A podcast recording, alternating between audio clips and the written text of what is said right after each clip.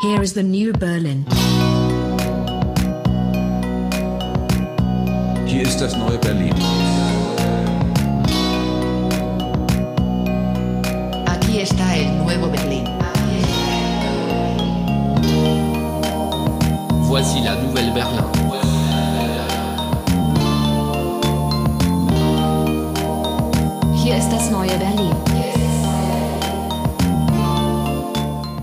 Hallo und herzlich willkommen zu einer neuen Sendung von Das Neue Berlin.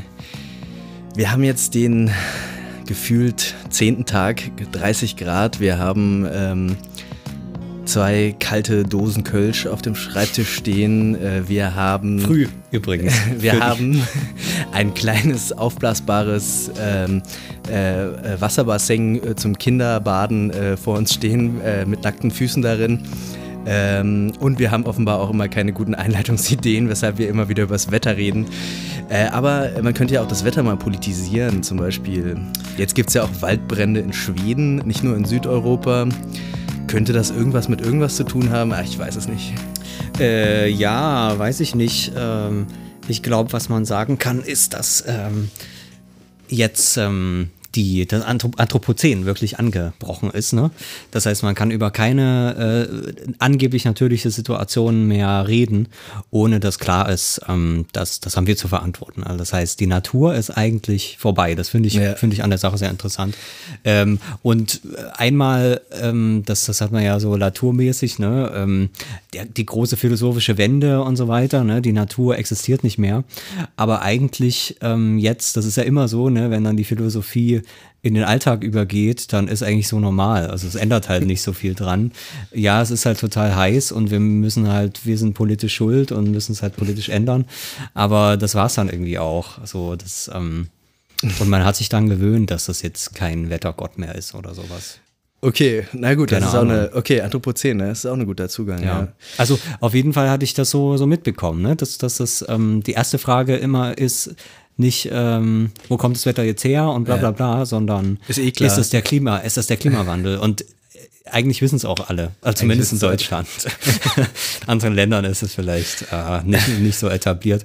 Aber ich sag mal so, auch in Amerika werden die Leute sich dran gewöhnen müssen. Ja, wenn sie sich dran gewöhnen müssen. Die Taz hatte heute irgendwie so einen Aufmacher, ähm, dass äh, da in Miami, glaube ich, ähm, durch, den, äh, durch den Verlust von Fläche quasi, durch das Wasser, äh, dass dort äh, den Meeresspiegel, der dort steigt, ähm, jetzt die Wohlsituierten in höher gelegene Lagen Ah. ziehen und dort wiederum die Gegend äh, gentrifizieren, ähm, logischerweise, weil Ja. dann die Mieten steigen und äh, Also das heißt, an den, an den Küstenstraßen ist das dann in, oder an den Küstengebieten ist in Zukunft dann höher äh, vom, vom, vom, äh, also höher, über normal Null ist dann das, das Argument, so wo man sagen kann, auch in 50 Jahren, wenn das Wasser hier einen Meter höher steht, äh, haben sie noch trockene. Im Prinzip ist das Definitionssache, oder? Die Null ist ja dann auch dort, wo das Wasser ist, oder? Das stimmt, das heißt, na, man braucht dann normal Null anno 2018 oder sowas. Genau. So, äh, also wo man dann immer sagen kann, okay, hier nach den neuesten Klimamodellen wird ihr Haus ähm, erst in 200 Jahren über, überschwemmt sein. Das heißt, ist auch eine gute Anlage. Wenn sie 500 Jahre ähm, äh, ähm, hier trocken bleiben wollen, dann wird es ein bisschen teurer. Mehr kann ich ihnen nicht geben. Also irgendwie sowas wird ja kommen. Ne? Die Menschheit wird sich jetzt so langsam einstellen und auf die ganze Situation und dann ähm, ja, werden natürlich wie immer die Armen und Schwachen dafür zahlen müssen. Ja, da sind wir tatsächlich Thema, wirklich, ne? haben wir jetzt wirklich äh, politisiert, ähm, ganz erfolgreich ähm, und sind auch äh, bei einem politischen Thema heute. Äh, wir würden gerne reden über die politische Korrektheit als Phänomen, als Praxis, als ja, eben Schreckgespenst irgendwie auch Ja, als Kampfbegriff, ne, als wo man nicht genau Kampfbegriff, weiß, das haben wir was auch es schon gesagt. Ein, äh, genau, ein, ein, irgendwie ein Phantom, das, ähm, wenn man das so nachliest, auch offenbar eher so, äh, eher erstmal in, ähm, in, erstmal davor gewarnt wurde, bevor es überhaupt da war, bevor sich jemand positiv darauf beziehen konnte. Und ich glaube, fast bis heute bezieht sich kaum einer positiv äh, Ja. auf, Also, die, ja. auf den Begriff. Ähm, ich ich habe äh, mir schon länger, wie wahrscheinlich viele politisch denkende Menschen, über den Begriff Gedanken gemacht und auch über die Phänomene, die, äh, die damit beschrieben werden. Es gibt natürlich dann jede Menge, jede Menge ja, Bezichtigungen, die dort angeführt werden. Es gibt eine äh, traditionelle konservative Kritik. Wir hatten jetzt vor der Sendung schon kurz darüber gesprochen. Eben, ich würde sagen, äh, intellektuell in der Tradition von Gehlens äh, Hypermoral-Aufsatz. Aber das ist eben ein, ein eigenes Feld, das ich heute gar nicht bearbeiten wollte, weil es eben mhm. auch, auch eine äh, ziemlich große, äh, große Bandbreite hat. V viel lieber wollte ich mich eigentlich äh, heute unterhalten über ähm, auch die linke Abscheu oder sagen wir mal die linke Abneigung gegen dieses, diesen Begriff irgendwie und dieses äh, und alles, was dort damit an Phänomenen zusammenhängt. Eigentlich müsste man erstmal sagen, was ist jetzt eigentlich politische Korrektheit, damit wir darüber reden können, aber auch dadurch, dass es so diffus ist, ist es wahrscheinlich auch als Phänomen ähm, ist es als Phänomen auch so kontrovers. Ich glaube, wenn man, wenn man präzisieren würde, was man sich darunter vorstellt, was man sich damit wünscht oder beziehungsweise äh, was man daran ablehnt, dann äh, könnten die Leute, glaube ich, sich auch eher einig werden als andersherum. Naja, und wie immer gibt es ja dann 20 verschiedene Definitionen ja, von, genau. von 20 verschiedenen interessierten ähm, Definitoren, ja. heißt das so? Also Menschen, die diese Definition dann machen. Das heißt, äh, eigentlich wird, wenn du jetzt schreibst, ähm, äh, wenn du sagst, äh, dass das Phänomen unklar ist, dann ergibt sich das Phänomen ja aus der, aus der Debatte darüber. Ähm, ich glaube, dass vielleicht als kleinen Teaser heute, das war zumindest, oder ist immer mal mein Eindruck, äh, wenn man sich damit beschäftigt, dass jetzt konkrete Praxen und so weiter damit kaum beschreibbar sind, sondern dass es immer so eigentlich ganz viele verschiedene Sachen sind, die man dann auch verschieden auseinandernehmen kann. Das heißt, es geht eigentlich eher um ein politisches Argument, was dann verschiedene Sachen zu so einem, deswegen Kampfbegriff, ne, ja. äh, zu so einem, zu so einer politischen Haltung, zu so einem ganz allgemeinen politischen Argument so zusammenfasst. Genau. Mhm. Und vielleicht schaffen wir heute das ein bisschen auseinanderzunehmen. Das hoffe ich sehr. Äh, es ist, es ist wirklich, wirklich teilweise schwer auseinanderzuhalten, finde ich. Aber wir gehen einfach äh, mitten hinein und ähm, äh, schauen mal, was, was dabei so herauskommt. Ich habe einfach das Gefühl, keiner möchte wirklich sich mit diesem Begriff voll identifizieren. Also der, das möchte sich keiner auf die Fahne schreiben. Ähm, weil es möglicherweise, weil es eben ein Kampfbegriff ist. Äh, ich dachte mir, als, als Einstieg könnte man mal äh, einen, ähm, einen äh, populären SPDler befragen, der in einem Spiegelartikel äh, von der Sehnsucht nach Heimat äh, geschrieben hat. Sigmar Gabriel ähm, hat, äh, ich meine schon, äh, ich, war das jetzt nach, dem nach der Wahlniederlage, glaube ich, von, ähm, von Martin Schulz ist der äh, rausgekommen, wenn ich mich richtig entsinne. Ähm, und er macht da so eine Art ähm, ja, Selbstreflexion der Sozialdemokraten irgendwie. Äh, gleichzeitig ist er da, glaube ich, aber auch schon selber auf dem besten Weg in die Wirtschaft gewesen. das am Rande. Äh, ich lese es mal vor. Ein Zitat aus diesem Spiegelartikel. Die offenen Grenzen von 2015 stehen in Deutschland für nicht wenige Menschen deshalb als Sinnbild für die Extremform von Multikulti, Diversität und den Verlust jeglicher Ordnung. Unter ihnen viele vormals sozialdemokratische Wählerinnen und Wähler. Diversität, Inklusion, Gleichstellung, Political Correctness, all das sind deshalb jetzt auch die Zielscheiben der neuen Rechten. Sie sind im Kern kein Produkt der Moderne, sondern eine, einer Postmoderne, die zur radikalen Dekonstruktion der Moderne angetreten war, dabei erstaunliche Erfolge feierte und jetzt Opfer ihres eigenen Erfolgs wird. Auch die Moderne versprach den Menschen Individualität, Vielfalt, Freiheit und Wohlstand, aber eben geregelt und in Maßen. Das Übermaß, die Radikalität der Postmoderne ist es, die das Unbehagen nährt.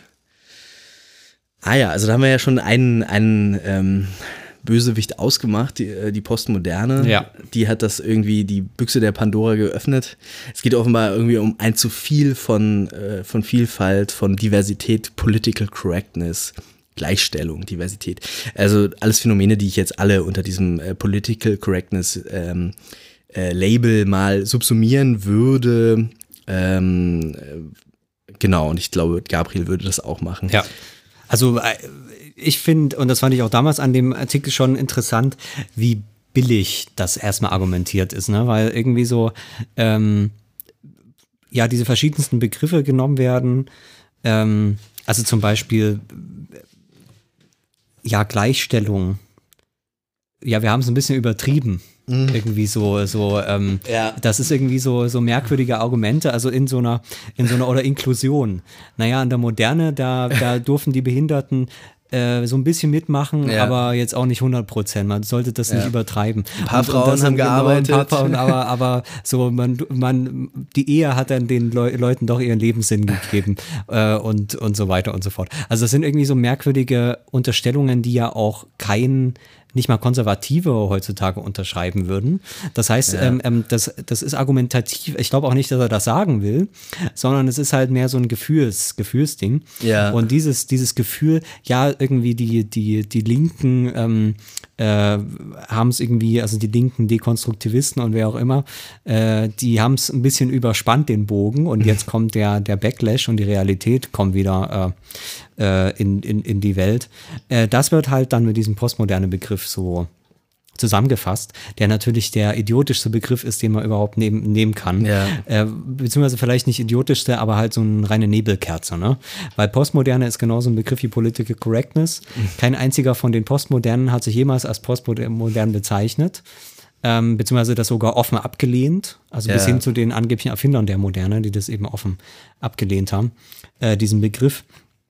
Ähm, äh, gleichzeitig ist auch unter Postmoderne extrem viele verschiedene, Ja. äh, ganz entgegengesetzte Theorieströmungen beschrieben. Äh, und eigentlich, das ist eigentlich das Komischste an diesem Begriff, es ist irgendwie so anachronistisch. Also die postmoderne Kritik war eigentlich äh, eine Debatte der 90er Jahre. Ähm, damals war sozusagen die, die postmoderne Kritik ist da so richtig hochgekommen, auch die Political Correctness Kritik und so weiter und so fort. Das war ja dann in Folge auf die 80er Jahre, wo das alles angefangen hat. Ähm, und jetzt irgendwie dann äh, 20, 30 Jahre später, äh, nachdem das alles schon mal bis zum Erbrechen durchdiskutiert wurde, Ja. äh, findet man dann irgendwie wieder diese Formeln. Das Das, ist- das, ist jetzt erstmal gar keine inhaltliche Kritik. Das ist ja. Ja. manchmal so, dass man ein paar Sachen immer wieder diskutieren muss. Aber dann äh, das so selbstverständlich ähm, als so eine politische Entwicklung in der letzten Zeit und ja, jetzt haben wir Mhm. das ja erkannt, das ist irgendwie ein bisschen merkwürdig, weil das ist halt wirklich Jahrzehnte her. Ich diese- weiß auch diese, nicht genau, ähm, was er damit meint. Also dann klingt es ja einerseits so, da, da sagt er dann, da, sie dekonstruiert alles, da denkt man ja so wirklich an Derrida und so. Und das, Ja. ja. schon, das fängt ja schon in den 70er Jahren an, also diese ganze intellektuelle Kultur, die da in, äh, vor allem in Frankreich äh, und dann natürlich dann auch äh, andererorts äh, stattfindet. Ähm, aber das meint er vielleicht auch gar nicht. Er meint dann einfach den Übergang so von ähm, ja, Fordismus zu Postfordismus, Neoliberalismus und so weiter. Meint er vielleicht auch mit oder so. Ja, aber Also das, das wäre ja genau mein Punkt, dass in diesem, in diesem Begriff dann alles aufgehoben Ja. ist, wo, wo, wo, wo man das Gefühl hat, das ist nicht mehr die gute Ja. alte Zeit. Okay, ähm, äh, vielleicht- ähm, also als die Welt noch eben noch ihre Ja. Grundfesten hatte. Das heißt, wir haben uns schon um die Freiheit bemüht und um Fortschritt und so weiter, aber bitte in Maßen. So, Ja. dass das dass im Grunde genommen äh, eigentlich alles so bleibt, wie es ist. Ne? Eben so, so Ja. ganz, ganz, ganz entspannt. Und, und dann äh, haben, die- haben das die, die Linken und wer auch immer dann übertrieben. ähm, und, und seitdem Die ist Grünen eigentlich alles, die. Grünen, die 68er, Ja, die die- stecken hier ja. natürlich auch drin. Ja. Äh, also alle irgendwie und dann natürlich die Philosophen, die überstudierten ähm, Geisteswissenschaftler, die, die Leute aus dem Prenzlauer Berg und so weiter und so fort. Genau, die, die stecken da alle in dieser. Postmoderne, genau, die stecken alle in dieser Postmoderne drin. Ähm, aber was hier eigentlich das politische Argument ist, Ja. von dem philosophischen mal vollständig abgesehen, das existiert ja, glaube ich, ja nicht, ähm, das weiß man eigentlich nicht genau. Das heißt, es ist so eine reine Gefühls, ähm, Gefühls, äh, ähm, ähm, Rhetorik. Ähm, ja, Ja, das nur. dann halten wir uns vielleicht gar nicht lange mit ihm aus äh, Ja. auf. Er versucht ja, er versucht ja irgendwie so ein Ja. bisschen das, äh, das Problem auch der Sozialdemokratie als der großen ähm, irgendwie linken deutschen Volkspartei äh, auch ein bisschen zu charakterisieren. Insofern ist es vielleicht als als ähm, Indiz irgendwie ganz interessant. Äh, Wir haben äh, oder ich habe einen anderen ähm, Intellektuellen jetzt ähm, herangezogen, um mal diese gesamte äh, politische Korrektheitskritik so ein bisschen zu rekonstruieren. Robert Faller, das ist ein ähm, österreichischer Philosoph, der hat, ähm, ich meine, war es letztes Jahr, ähm, oder was erst dieses Jahr, ähm, das Buch, ich glaube letztes Jahr Zartsprechen als Waffe herausgebracht. Das ist im Prinzip auch eine große Kritik äh, der, des politisch, der politischen Korrektheit äh, und äh, vieler damit verbundener Phänomene. Ähm, wir haben ein paar äh, Original-O-Töne aus, äh, aus einer Deutschlandfunksendung von ihm ähm, mal äh, ausgeschnitten, weil dort äh, relativ pointiert dann seine Argumente klar werden oder seine, diese, dieser Gedankengang klar wird. Nun, ich glaube, wenn man ein ganz grobes Bild entwerfen möchte, kann man doch sagen, ungefähr bis 1980 herrschte in sämtlichen westlichen Industriegesellschaften eine Sozialpolitik und Wirtschaftspolitik, die man als Keynesianismus bezeichnen kann. Der Staat hat die Gefahr der Unterkonsumption in der Krise durch Investitionen überwunden und das hat nach dem Zweiten Weltkrieg für 30 bis 40 Jahre für Wachstum und für wachsenden Wohlstand und auch für wachsende Gleichheit in den Gesellschaften gesorgt. Um 1980 wird diese Politik plötzlich aufgegeben, und zwar auch wieder von allen politischen Lagern, insbesondere von den Sozialdemokratien. Und seither erleben wir eine neoliberale Wirtschaftspolitik, die für zunehmende Ungleichheit in der Gesellschaft sorgt. Unter diesen Voraussetzungen taucht aber plötzlich eine Kulturpolitik auf, die so tut, als könnte sie diese wachsenden Ungleichheiten irgendwie auf der kulturellen Ebene beheben oder kompensieren. Allerdings muss man genauerem Hinsehen sagen, dass das eine Fehlannahme ist und dass in Wirklichkeit alles, was hier in die Kultur verlagert wird, die ganze Sache noch schlimmer macht, denn diese postmodernen Kulturpolitiken haben dazu geführt, dass die Menschen sich zunehmend entsolidarisieren, sich zunehmend nur noch um ihre eigene Identität kümmern und es kaum für möglich halten, mit anderen, die einer anderen Gruppe angehören, als vernünftige, erwachsene politische Bürger zu sprechen. Ja, da baut er sozusagen eine, eine große Erzählung auch auf, ähm, woher, wo eigentlich die Ursprünge dieses, äh, also ich sage jetzt immer politische Korrektheit, er sagt jetzt hier Kulturpolitik, das meint er dann aber so, so eine Art äh, diskriminierungssensible Gleichstellungspolitik oder sowas möglicherweise. Ähm, genau, also die Geburtsstunde der politische Korrektheit liegt nach Pfaller eigentlich in den äh, 1980er Jahren und äh, mit dem Untergang des äh, Keynesianismus und äh, ähm, ähm, beim im Anbeginn äh, des Neoliberalismus. Das ist ja jetzt auch die große, ja, so äh, sozialdemokratisch linke Erzählung sozusagen ähm, des, der zweiten Hälfte des 20. Jahrhunderts. Ähm, es ist dann irgendwie im Kontext der Ölkrise auch schon, mhm. der Stagflationskrise, sind dann diese wirtschaftswissenschaftlichen Paradigmen in Frage gestellt worden, die äh, den ganzen Fordismus auch getragen haben, eben mit dieser antizyklischen ähm, äh, Investitionspolitik, ähm, Keynesianismus und dergleichen. Antizyklische. Und habe ich was habe ich gesagt? Zyklische. Äh, ja, sicher ja, antizyklische. antizyklische. Äh, sicher antizyklische, genau. Ähm, und dann natürlich mit den Protagonisten Ronald, Ronald Reagan und Margaret Thatcher in den 80er Jahren sind dann sicherlich auch ja, also die wichtigen politischen Protagonisten dieser ähm, sogenannten neoliberalen äh, Strömung aufgekommen. Also so weit, so gut. Lassen wir es mal so stehen. Im Groben stimmt das ja auch. Ja, äh, das kann man ähm, so sagen. Es ist natürlich auch immer so ein bisschen so diese, diese Ur, diese Erbsünde, diese Ursünde ähm, der, für, die, für die Gegenwartssozialdemokratie habe ich das Gefühl. Also da ist es wirklich dann den Berg abgegangen und dann haben auch die Sozialdemokraten alle mitgemacht und so. Ich finde das, ich will das auch gar nicht lächerlich machen oder so, aber diese Geschichte hörst du halt immer. Wenn, wenn du ja. fragst, was ist eigentlich schiefgegangen, dann gehst du halt zu diesem, zu dieser Wende sozusagen. Ja. Und der Neoliberalismus ist im Prinzip dann, der hat sich irgendwie quasi über Nacht eingeschlichen in alle Köp politischen Köpfe und hat sich dann da irgendwie durchgesetzt und das ist dann im Prinzip die, die, ähm, ja, die Ursünde gewesen. Genau, also Faller jetzt, aber genau in, in diesem ähm, wirtschaftlichen Umbruchszeiten äh, taucht dann plötzlich auch die politische Korrektheit auf. Dort, wo ähm, klassische fordistische vielleicht äh, wohlfahrtsstaatliche Sozialpolitik äh, langsam an ihr Ende kommt oder beziehungsweise stark äh, zurückgebaut wird. Also ganz weg ist sie ja sicherlich nicht, aber ähm, wenn man jetzt an Thatcher denkt, eben äh, Schwächung von Gewerkschaften und dergleichen und äh, äh, Flexibilisierung der Arbeit, äh, also die, das ganze Ensemble sozusagen einer, einer Liberalisierung von äh, von Arbeits- und Wirtschaftspolitik. Ähm, äh, zur gleichen Zeit taucht, tauche dann diese Kulturpolitik auf, die sozusagen auf ähm, ja, sensiblere Sprache wahrscheinlich äh, vor allem abzielt, so Fallers These. Ähm, ja, das ist, äh, das ist jetzt so seine These. Ich, ich, ich würde vielleicht gleich die zweite, den zweiten O-Ton noch mit äh, dran ähm, hängen, in äh, Faller äh, sozusagen auch nochmal ganz konkret sagt, was von dieser Kulturpolitik äh, zu halten ist, beziehungsweise welche Funktion sie da ähm, vielleicht erfüllt hat. Und man könnte grob sagen, die Mitte-Links-Kräfte in den Gesellschaften haben anstelle von Sozialpolitik Kulturpolitik betrieben und haben dadurch kulturelle Signale gesetzt, dort wo sie eigentlich politische und ökonomische Maßnahmen hätten setzen müssen. Das kann man als symbolische Pseudopolitik bezeichnen. Genau, also da haben wir es auch nochmal schwarz auf weiß. Äh, symbolische Pseudopolitik haben wir also äh, mit dieser, dieser Art der Kulturpolitik zu tun. Also man könnte natürlich jetzt erstmal äh, sich grundsätzlich fragen, ob diese historische äh, Zuschreibung richtig ist. Äh, man äh, der Begriff politische Korrektheit, das kann schon sein, dass der so in den 80er Jahren in den USA auch auftaucht. Ähm, ob das jetzt sozusagen auch ein ähm, allgemeines gesellschaftliches äh, Phänomen äh, war, das, das, müsste, das muss ich jetzt leider empirisch offen lassen, das könnte ich jetzt gar nicht entscheiden.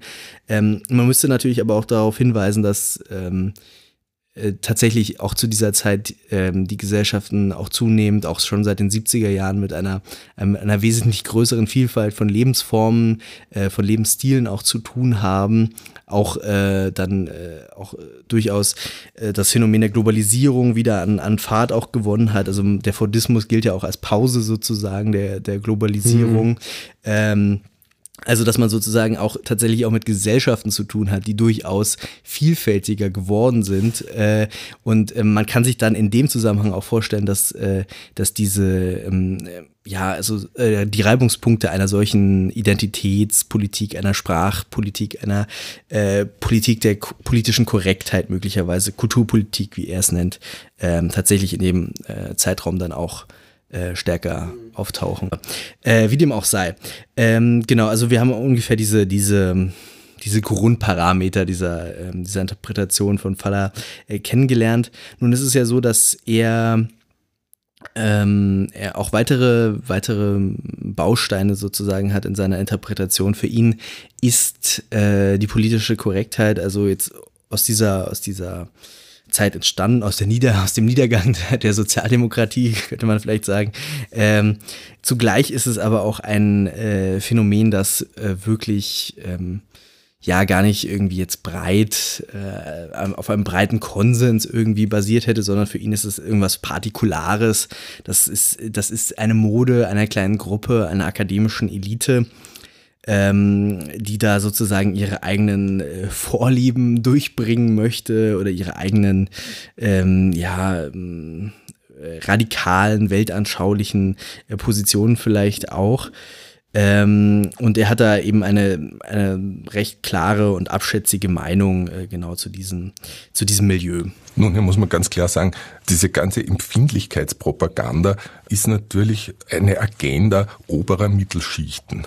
Das spielt sich nicht dort ab, wo Menschen Angst um ihren Arbeitsplatz haben oder nicht wissen, wie sie ihren Kindern die Zahnspange zahlen sollen, sondern das spielt sich ab in einem Segment oberer Mittelschichten, vorzugsweise an Elite-Universitäten in den USA und in Großbritannien und da wieder vorzugsweise in Luxusstudienrichtungen, so wie Kulturwissenschaft, Kunst, Philosophie, ja, dort kann man plötzlich sagen, da gibt es ein Gedicht, das verletzt meine Gefühle oder ich kann Kant nicht lesen, weil das verletzt meine Identität und so weiter.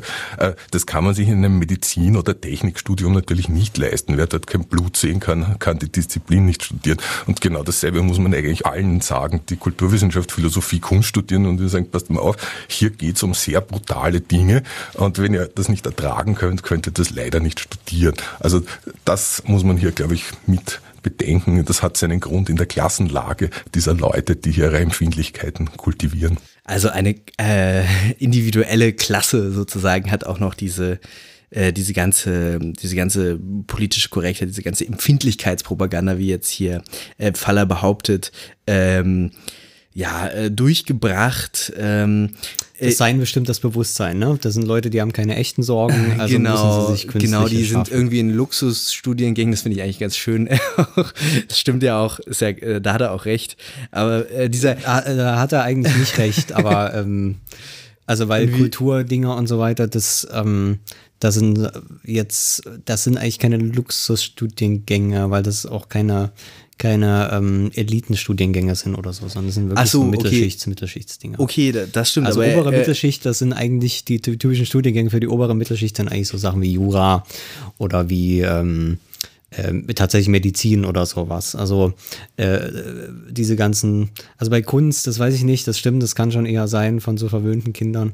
Aber jetzt die Studiengänge, die er meint, das sind eigentlich, ähm, zumindest in Deutschland, das mag in den USA noch mal ein bisschen anders sein. Aber da kommen wir bestimmt gleich Also das sind, er meinte ja vorher dann auch die Elite-Universitäten. Ich meine einfach, dass die, dass das natürlich keine Studiengänge sind, die jetzt äh, aus, äh, von Arbeiterkindern gewählt werden, wenn sie dann auf die Universität gehen. Be behaupte ich, keine Ahnung. Vielleicht stimmt das Ja. auch nicht, aber es ist natürlich, es ist natürlich eine, es setzt natürlich eine, eine, eine starke Disposition für bestimmte äh, Bildungsthemen voraus, die auch nicht mit äh, großer ökonomischer äh, Rentabilität verbunden sind. Das ist halt eine Disposition, die auch äh, nicht in also die, die keine besonders praktische, äh, praktische Veranlagung irgendwie erkennen lässt. Äh, wie dem auch sei, genau, aber äh, auch, auch diese, diese Formulierung mit den, wir beschäftigen uns hier mit brutalen Dingen, das finde ich auch sehr sympathisch.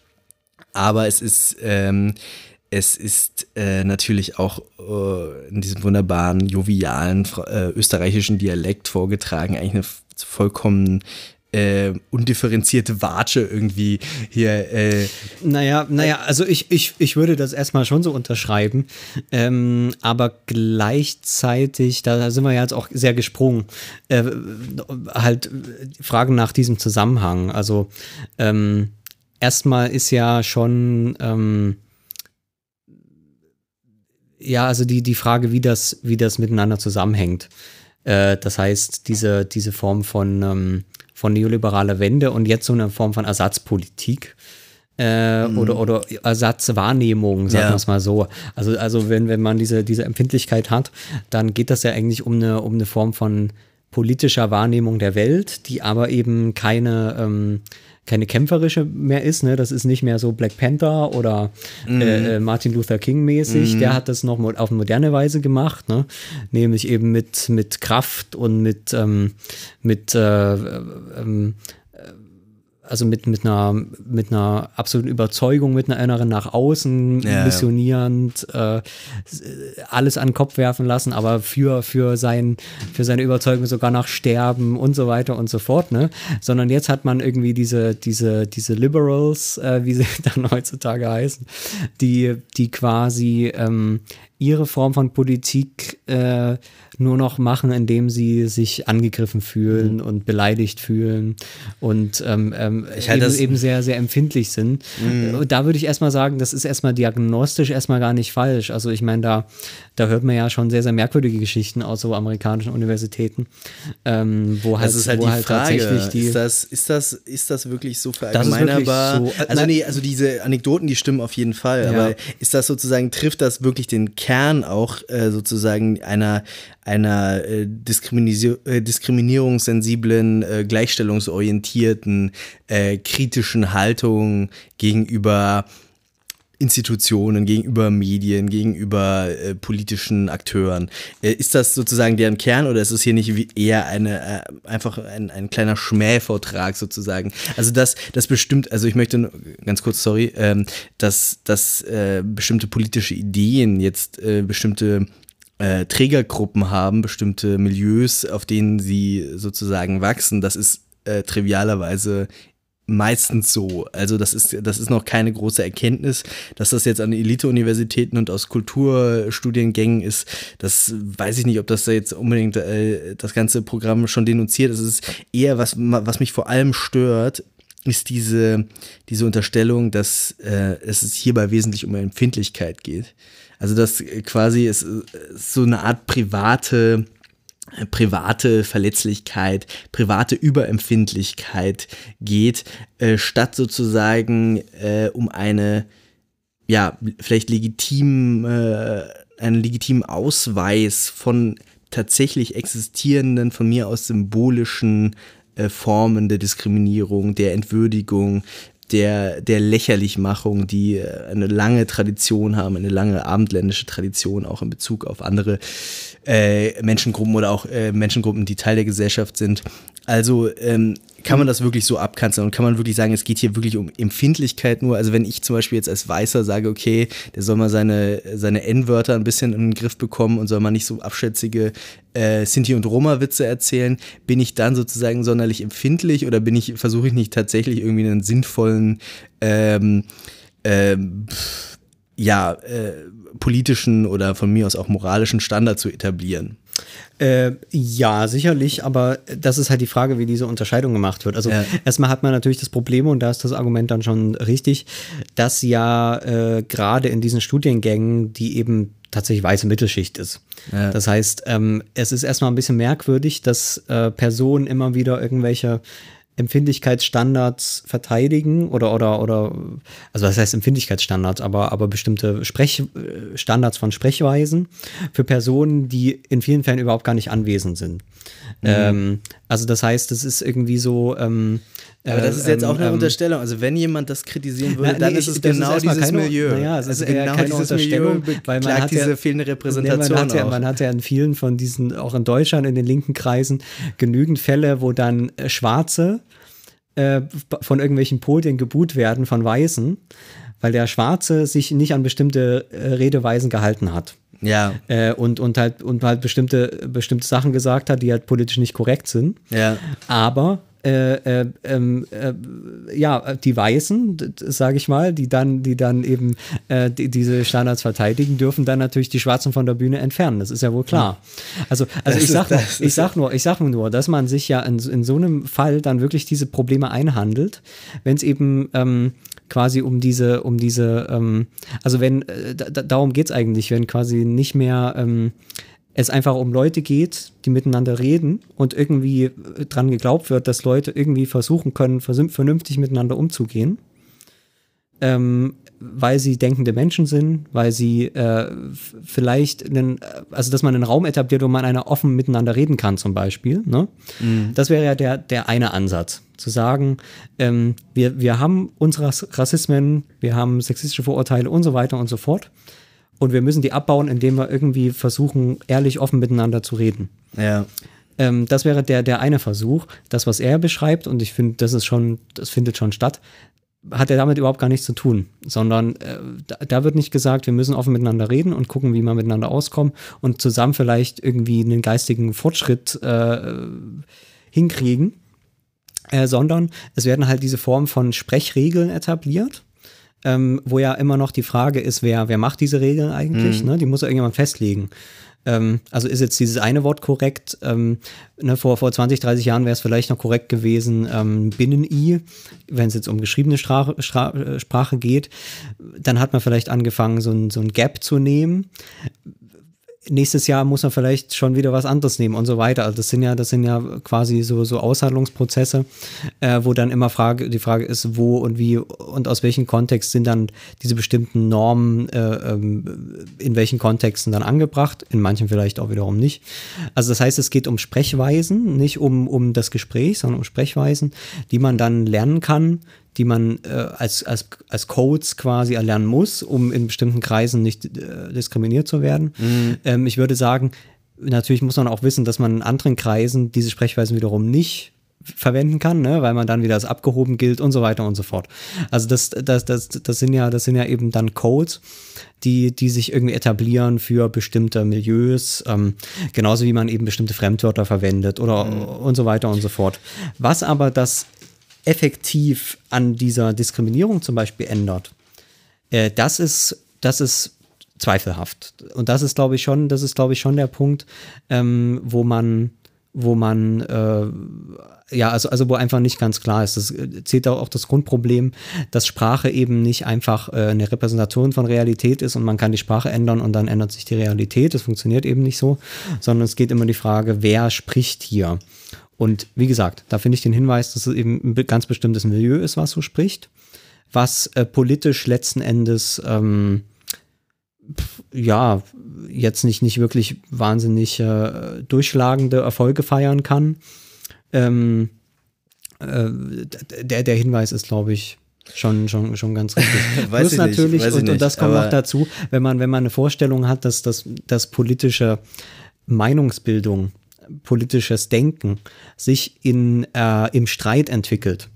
Und der Streit eben äh, von, von, von, von dieser Provokation auch lebt, von, von, äh, von eben einer wirklichen Auseinandersetzung. Ja, das würde Dann, auch Broder genauso unterschreiben. Ja, das, das, nur weil Broder was unterschreibt, ist ja nicht falsch. Ja, ne, also, also, schön, aber das sind Ahnung. genau diese Argumente eben. Also ja, als aber würde, das macht- als das würde macht ja es, nicht als falsch. würde es sozusagen darum gehen, also das ist halt eben die Unterstellung. Also ich bin mir Ja, gar nicht sicher, Argumente ob das sind eben ja trifft. nicht falsch, weil, weil, weil jemand die verwendet, die ich jetzt nicht mag. Ja, nee, das ist richtig. Also Argumente da, da sind du recht. Argumente, Da die- hast du die- recht. die können ja objektiv Da hast du recht. Aber es ist, So. es ist die Unterstellung an dieses Milieu und an überhaupt eine intellektuelle Tradition auch, die sich mit diesen Problemen auseinandersetzt, dass sie sozusagen die politische Debatte damit mundtot machen möchte und dass sie sozusagen nur diese Distinktionsfunktionen äh, dabei äh, im Sinn hat sozusagen und äh, irgendwie auch Leute abzukanzeln sozusagen, dass es äh, darum geht, irgendwie Debatte zu vermeiden und darum geht Nee, ich würde nicht sagen, dass, dass es darum geht, aber es ist der Effekt.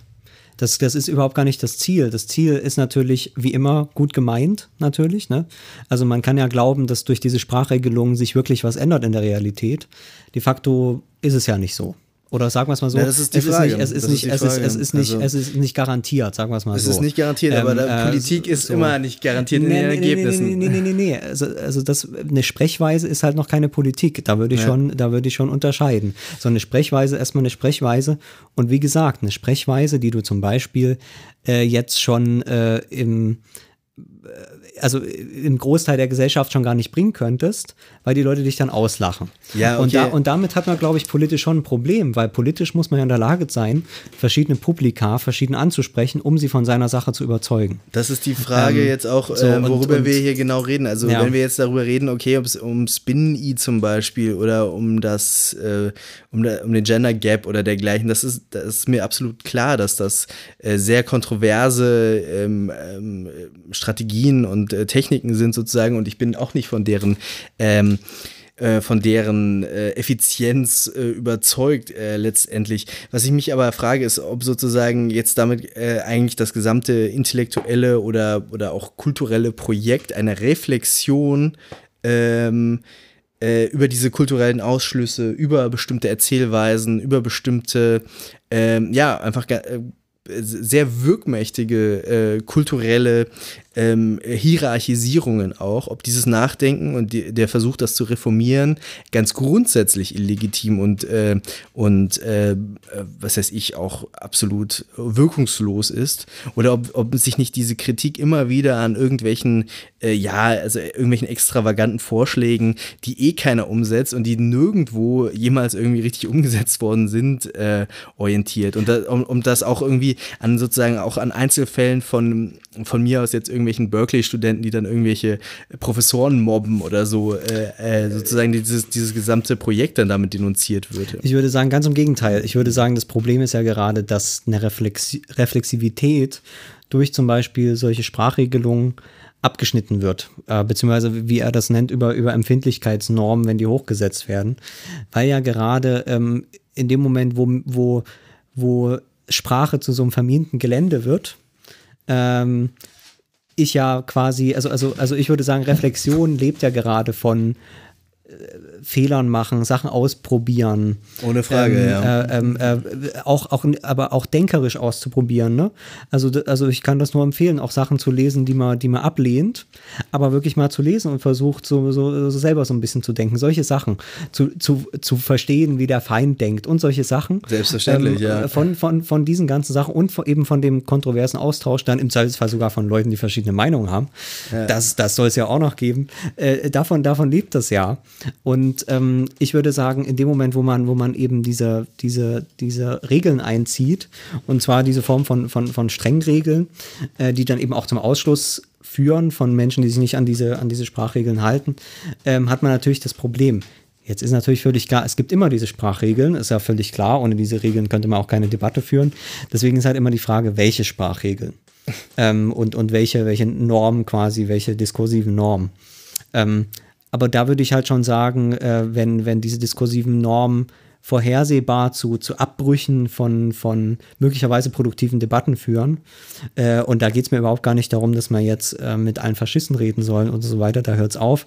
Aber wenn es eben tatsächlich um so Debatten geht, ob jetzt da Kant entfernt werden muss aus, aus bestimmten Plänen oder so, das Ja, sind auch das viele sind- das- Klischees, das aber, sind auch aber, aber trotzdem, trotzdem, äh, überhaupt, überhaupt die Vorstellung, dass man bestimmte Sachen nicht, nicht lesen soll und so weiter. Ähm, ich finde, da hat man schon, schon Probleme, ob man das jetzt dann so zu, äh, zu spitzen muss wie der Pfaller. Ja, in der, in der, ähm, als Arzt muss man auch Blut sehen können. Äh, Okay, das ist nochmal also, die Frage, aber trotzdem, Frage- trotzdem würde ich dieses Problem eben äh, schon, schon, schon deutlich äh, unterstreichen erstmal.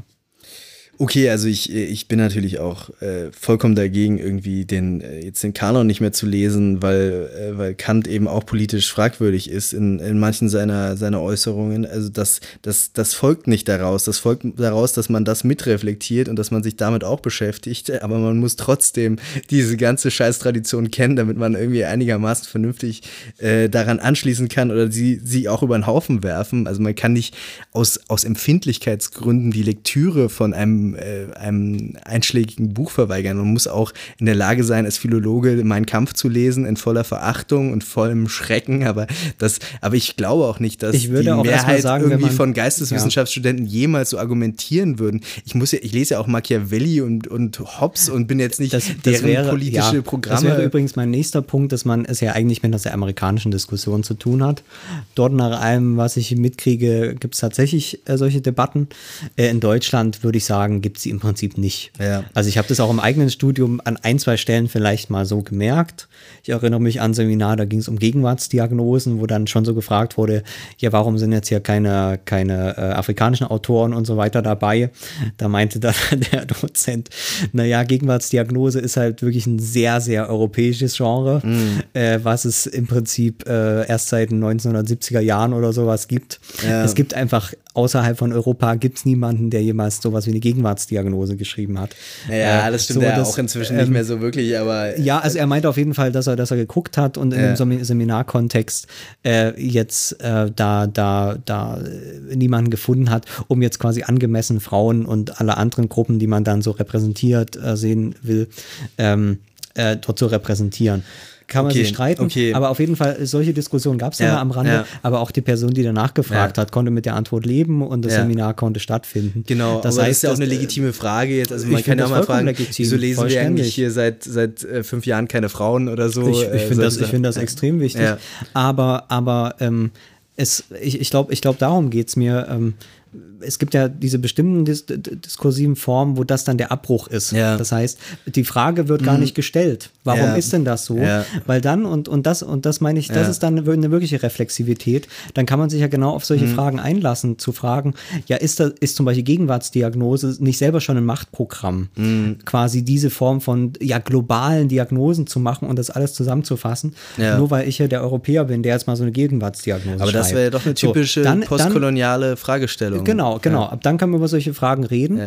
Wenn man dann sich aber entscheidet, ich will aber nicht darüber reden, sondern ich will mir die Gegenwartsdiagnosen angucken, dann muss ich mir halt die Gegenwartsdiagnosen angucken. Da mache ich, habe ich halt keine postkoloniale Fragestellung.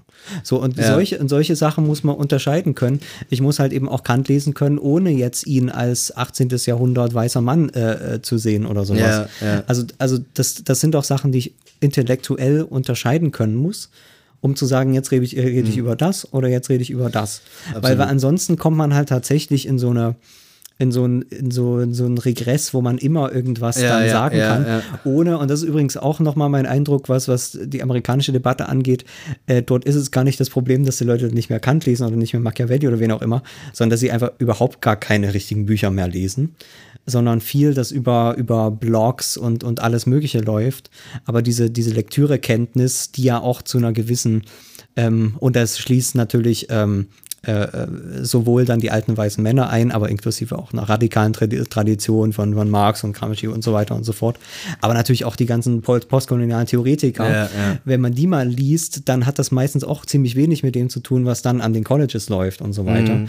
Also ich habe das Gefühl, die lesen dann im Zweifelsfall einfach überhaupt gar nicht mehr, Okay. nicht mal ihre postkolonialen Autoren, Also- die ja auch meistens keine dummen Leute Das sind. äh, also. lassen wir mal dahingestellt, aber okay, also ich glaube, wir sind da dann vielleicht doch nicht so weit voneinander entfernt, aber es ist äh, so, also natürlich lehnen wir beide diesen Dogmatismus ab und diesen Abbruch von Debatte. Für mich scheint es aber manchmal eher äh, sozusagen ein, ein äh, Strohpuppenargument zu sein, weil das eh in dem Maß, okay, ich weiß es nicht, wie es an amerikanischen Colleges mitunter aussieht. Es mag dort äh, extravagante Blüten geben, aber ich bin mir auch nicht sicher, ob das sozusagen äh, verallgemeinerbar ist oder sozusagen für die gesamte akademische Kultur der USA äh, stehen kann. Insofern, also ich, ich vermute dort eher auch so ein bisschen ein, ein, ein wohlfeiles, äh, polemisches Argument, eine Zuspitzung, eine, eine, ja, eben eine Lächerlichmachung auch, ähm, die sozusagen die Sache, die, die, die Argumente auch nicht sozusagen ad rem wahrnimmt, sondern wieder ad hominem ähm, eben die, die, dieses Trägermilieu denunzieren möchte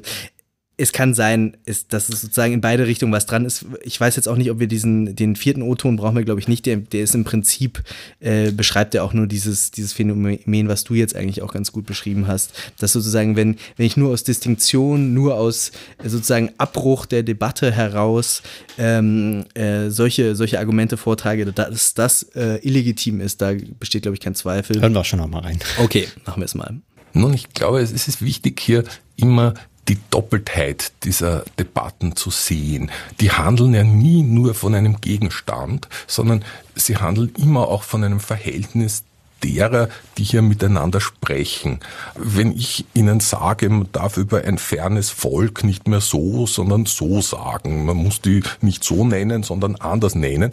Auch wenn jetzt keiner von denen da ist und wenn das eigentlich völlig irrelevant ist, hat das doch einen Sinn, weil ich damit Sie sozusagen überbieten kann. Ich habe dann ein bisschen mehr symbolisches Kapital und kann Sie in die Schranken weisen. Und das ist unter der Bedingung verschärfter Distinktionskämpfe natürlich eine ganz wichtige Waffe geworden worden. So kann man immer den anderen, der vielleicht ein besseres Argument hat oder einen klügeren Gedanken, den kann man immer in die Schranken weisen, indem man sagt, sie verletzen da jetzt aber möglicherweise die Gefühle irgendeines fernen Volkes. Ne? Und dann äh, hat man den schon mal so getroffen, dass er zunächst nicht weiter kann.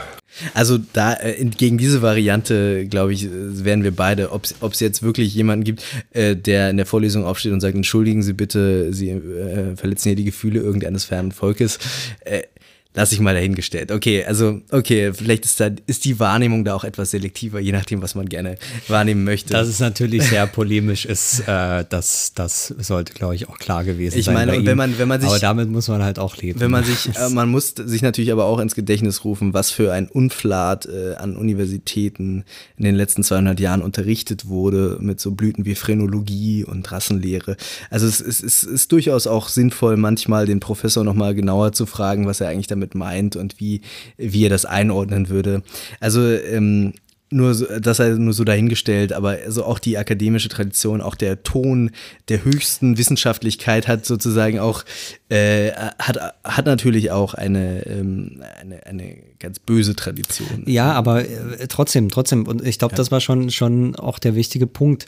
Ähm, das Problem ist halt, dass es die Frage ist, um worum es geht. So, das heißt, in dem Moment, wo, wie gesagt, wo ich, wo ich, wir hatten das bei dem, bei dem Erster hier an der HU, der Münkler, ähm, Münkler ja, da war die mm. große Debatte. Ja. Ähm, wenn ich eben eine Einführung in dieses europäische äh, politische Denken oder was auch immer diese Einführungsvorlesung das war, dann äh, ist halt die Tradition so. Das heißt, wenn ich, wenn ich sage, ähm, ich will ähm, äh, ich will, dass da auch andere Theorielinien repräsentiert sind und so weiter, ja. dann muss ich das als genau dieses politische Argument machen und sagen, hier, Herr, Herr Münkler, ist es nicht bei Ihnen ein bisschen einseitig? Äh, sollten Sie vielleicht nicht die noch mit reinnehmen? Ja. Oder wie wäre es denn, äh, dass Sie sich darum kümmern, das mit einer Kollegin, die sich vielleicht besser auskennt, äh, zusammen so eine Veranstaltung zu machen? Ja. Irgendwie sowas ich bezweifle, dass, dass, dass der Münkler jemals, jemals was dagegen hätte. Der würde ja, vielleicht ein bisschen, der würde vielleicht ein bisschen boniert sein und so weiter. Der würde in seinen aber Bart der, brummeln. Ja, genau, genau. Aber da hat er ja kein Problem damit, wenn das eben auf diese Form von politischer äh, Argumentation gemacht wird. Ja. Aber wenn eben dieses gesagt wird, ähm, äh, ja, hier, hier wird sozusagen eine Gewalt verübt. Darum geht es mhm. ja letzten Endes. Ne? Eine symbolische Gewalt, das ist ja von, von Bourdieu eigentlich, glaube ich, ursprünglich. Ne? ähm, kommen, diese, diese, diese Idee, dass es nicht, aber ich glaube also schon. Symbolische also, Gewalt, glaube ich nicht, symbolisches Kapital, aber symbolische Gewalt bin ich mir ich glaub, jetzt unsicher. Schon, ich glaube, das aber, war jemand anderes, aber äh, ja. Max, Also auf jeden sein. Fall diese, diese, diese Vorstellung, das heißt, dass man eben sofort unterstellt, dass hier ein Sprecher ähm, äh, eben Gewalt ausübt, Ja. ähm, weil er, weil er jemanden unsichtbar macht oder, oder wie oder, oder was auch immer. Äh, und natürlich, das ist das Problem, natürlich mit dieser Form von ähm, ähm, ja, äh, also Form von, von, von verschiedenen Niveaus von Kenntnis ausgeht. Ne? Also Ja. der, der ähm, Münkler hat vielleicht noch nie äh, was davon gehört, dass er jetzt mit irgendeinem Begriff, den er verwendet, äh, diese, diese und jene Aussage macht. Aus Form von, von äh, äh, oder aus, aus der Sicht von jemand anderem. Ja. Ähm, wenn das aber unterstellt wird, dass er das eigentlich wissen müsste quasi, Ja. äh, weil, weil er eben ansonsten diese Form von symbolischer Gewalt ausübt, dann kommt halt genau diese Form von vergifteter Kommunikation, Ja. die quasi immer wieder auf Unterstellungen äh, hinausläuft bei dem anderen, dass ja jemand nicht, so ist ja dein Begriff, nicht woke genug ist, ne, im, im, im Amerikanischen. Äh, und, und das ist dann, und das beschreibt er natürlich schon, auch so ein Überbietungswettbewerb oder in sowas kann das ausarten, ne? Ja. dass man dann eben besonders diese Form von Diskriminierung noch kennt und so weiter. Und dann aber eben äh, quasi nicht diese Form von, von politischer, also wie, wie du das auch gesagt hast, dass man die Leute aufmerksam macht darauf. Hier weißt du übrigens dies und das. Also dass man eben wirklich, ähm, und zwar, und zwar in, in Bezug auf den Inhalt. Also das heißt, das ist nämlich auch das Problem, wenn ich, ich kann zum Beispiel äh, meinetwegen eine, eine Debatte über, über, I don't know, über ähm, Regulierung des Finanzmarktes machen Ja. äh, und da eine Debatte drüber führen. Ich kann aber auch in so eine Debatte reinfügen und jetzt und dann fragen, warum ist hier nur von äh, Hedgefondsmanagern die Rede? Wir müssen doch HedgefondsmanagerInnen sagen. So, da kann man, kann man sagen, ja, natürlich stimmt das, ist doch völlig klar, auch wenn ich jetzt glaube, dass das nur sehr wenige sind, aber das ist ein anderes Thema. Aber ist dem Thema damit geholfen? Oder, Ja, oder ja, muss ich ja. nicht quasi das runterschlucken und sagen, äh, hier geht es gerade um etwas anderes? Das heißt, ähm, äh, es gibt quasi thematische thematische Kontexte, Mhm. äh, soziale Kontexte, unter denen dann das eben nicht Thema ist. Wenn ich jetzt sage, ich will ja jetzt darauf hinweisen, dass wir eben von diesen ManagerInnen reden, Mhm. dann ist das Thema gewechselt. Dann geht es halt nicht mehr um Finanzmarktregulation, sondern es geht um ein anderes Thema. Ja. Und das ist diese Form von, ähm, von ähm, äh, also was ich damit einfach sagen will, diese Form von ähm, Bewusstsein, die man haben muss für diese Ja. Kommunikation. Äh, ja, dass, dass jede Kom Kommunikation ihren Platz hat und ihren Sinn hat. Und diese Form von Sensitivität, darum geht es eigentlich, sensibel zu sein für den sozialen Kontext, für das Argument, für das Thema, für die Personen, die teilnehmen, für den Sinn dieser Kommunikation äh, und so weiter und so fort. Diese Sensibilität, die fehlt halt dann im Zweifelsfall. Das, ist, das ist so die Gefahr, wenn diese Sensibilität fehlt. Weil dann wird auch diese Reflexivität ja nicht gesteigert, sondern sie wird quasi selbst dann lächerlich gemacht. Also das ist eigentlich mein Problem dann damit, dass, äh, dass jede Form von legitimer äh, oder, oder sinnvoller Kritik auch, wie gesagt, allein was den Kanon angeht, ich habe mit ganz, ganz vielen Kanonen große Probleme, weil das natürlich eine, eine ganz merkwürdige Selektion zum Teil ist ähm, wo, wo sehr viel äh, einfach übersehen wird, was man sonst noch lesen kann. Ja, ja. Ähm, aber diese Form von Kritik, die, die wichtig ist, permanent alles immer zu hinterfragen, die wird dann lächerlich gemacht durch solche Strategien. Also das, das macht es irgendwie einfach alles ein bisschen schwierig manchmal. Ja, also da bin ich, glaube ich, auch mit dir einer Meinung und ich auch, auch so diese ganze Münkler-Geschichte, die schien mir auch nicht so äh, wirklich sehr unglücklich gelaufen zu sein. Auch dass das so an der Anonymität und dann so übers Internet und so weiter, anstatt das sozusagen da wirklich Argumente vorzutragen, das, das, ähm, da bin ich, glaube ich, auch einer Meinung mit dir. Ähm, es, es gibt natürlich auch, äh, weil du jetzt diese, diese Unterscheidung von Ebenen, die ich auch f- bei einer sachlichen Argumentation sehr wichtig finde, angemerkt hast, das finde ich absolut zutreffend, aber ähm, ich glaube, es gibt auch Bereiche, das nur so als Anmerkung, wo man auch sagen kann, okay, aber gerade diese vermeintliche Sachlichkeit hier in dieser, in dieser, ähm, in diesem Diskurs verschleiert etwas. Also das gibt's schon auch. Also zum Beispiel auch diese, dieses 68er-Mantra von äh, das Private ist politisch. Wenn man sagt, okay, das Private ist dezidiert, dezidiert unpolitisch und das ist, gehört nicht in die politische Debatte, dann hast du natürlich das Problem, dass du äh, eben auch die, sozusagen die gesamte äh, äh, Politik des Privaten irgendwie ausgeschlossen hast, dass du dann auch, was weiß ich, nicht über Vergewaltigung in der Ehe sprechen kannst oder über, über was weiß ich, die, die, das ganze Patriarchat oder so. Das ganze Patriarchat ist ja im Prinzip, findet ja auch großenteils im, äh, zu, zu einen Hälfte im Privaten statt. Wenn, wenn wir das jetzt aus dem Politischen ausklammern oder so, wenn wir dort nicht sozusagen äh, dieses Argument bringen dürfen, äh, dann wäre das natürlich auch äh, ähm, irgendwie problematisch. Also ich sage nur, es, es gäbe, ich könnte mir Situationen vorstellen, in denen diese Regel der Sensibilität der sachlichen Logik nicht gilt. Aber ähm, das nur am Rande, ich, ich, ich bin eigentlich bei dir. Ähm, genau, jetzt haben wir diese, diese, jetzt sind wir auch ein bisschen abgeschwiffen, aber ganz grundsätzlich äh, kennzeichnet Faller sozusagen, also dieses Problem dieser Distinktionslogiken und dieser, dieses Milieuischen äh, irgendwie nach, dass wir unterschiedlich äh, plausibel finden, äh, ganz grundsätzlich auch eben diese, diese, äh, aber diese Vertreibung ähm, äh, der, der festen, harten Sozialpolitik, der Ungleichheitsfragen aus, dem, aus der politischen Linken. Dazu hätten, äh, hätte ich noch ein Zitat rausgesucht ähm, von Mark Liller. Das, das war auch ein ziemlich einschlägiger Artikel in der New York Times. The End of Identity Liberalism. Liberalism. und ähm, äh, genau, und dort, äh, dort äh, wird dann eigentlich auch eine interessante Parallele zu dem Gabriel-Text äh, wird dann auch noch mal äh, nach, nach der Wahlniederlage von Hillary ausgewertet, äh, was, die, ähm, was die amerikanische, die amerikanische Linke eigentlich falsch gemacht hat. One of the many lessons of the recent presidential election campaign and its repugnant outcome is that the age of identity liberalism must be brought to an end. We need a post identity liberalism, and it should draw from the past successes of pre identity liberalism. Such a liberalism would concentrate on widening its base by appealing to Americans as Americans and emphasizing the issue that aff uh, affect a vast majority of them. It would speak to the nation as a nation of citizens who are in, in this together and must help one another.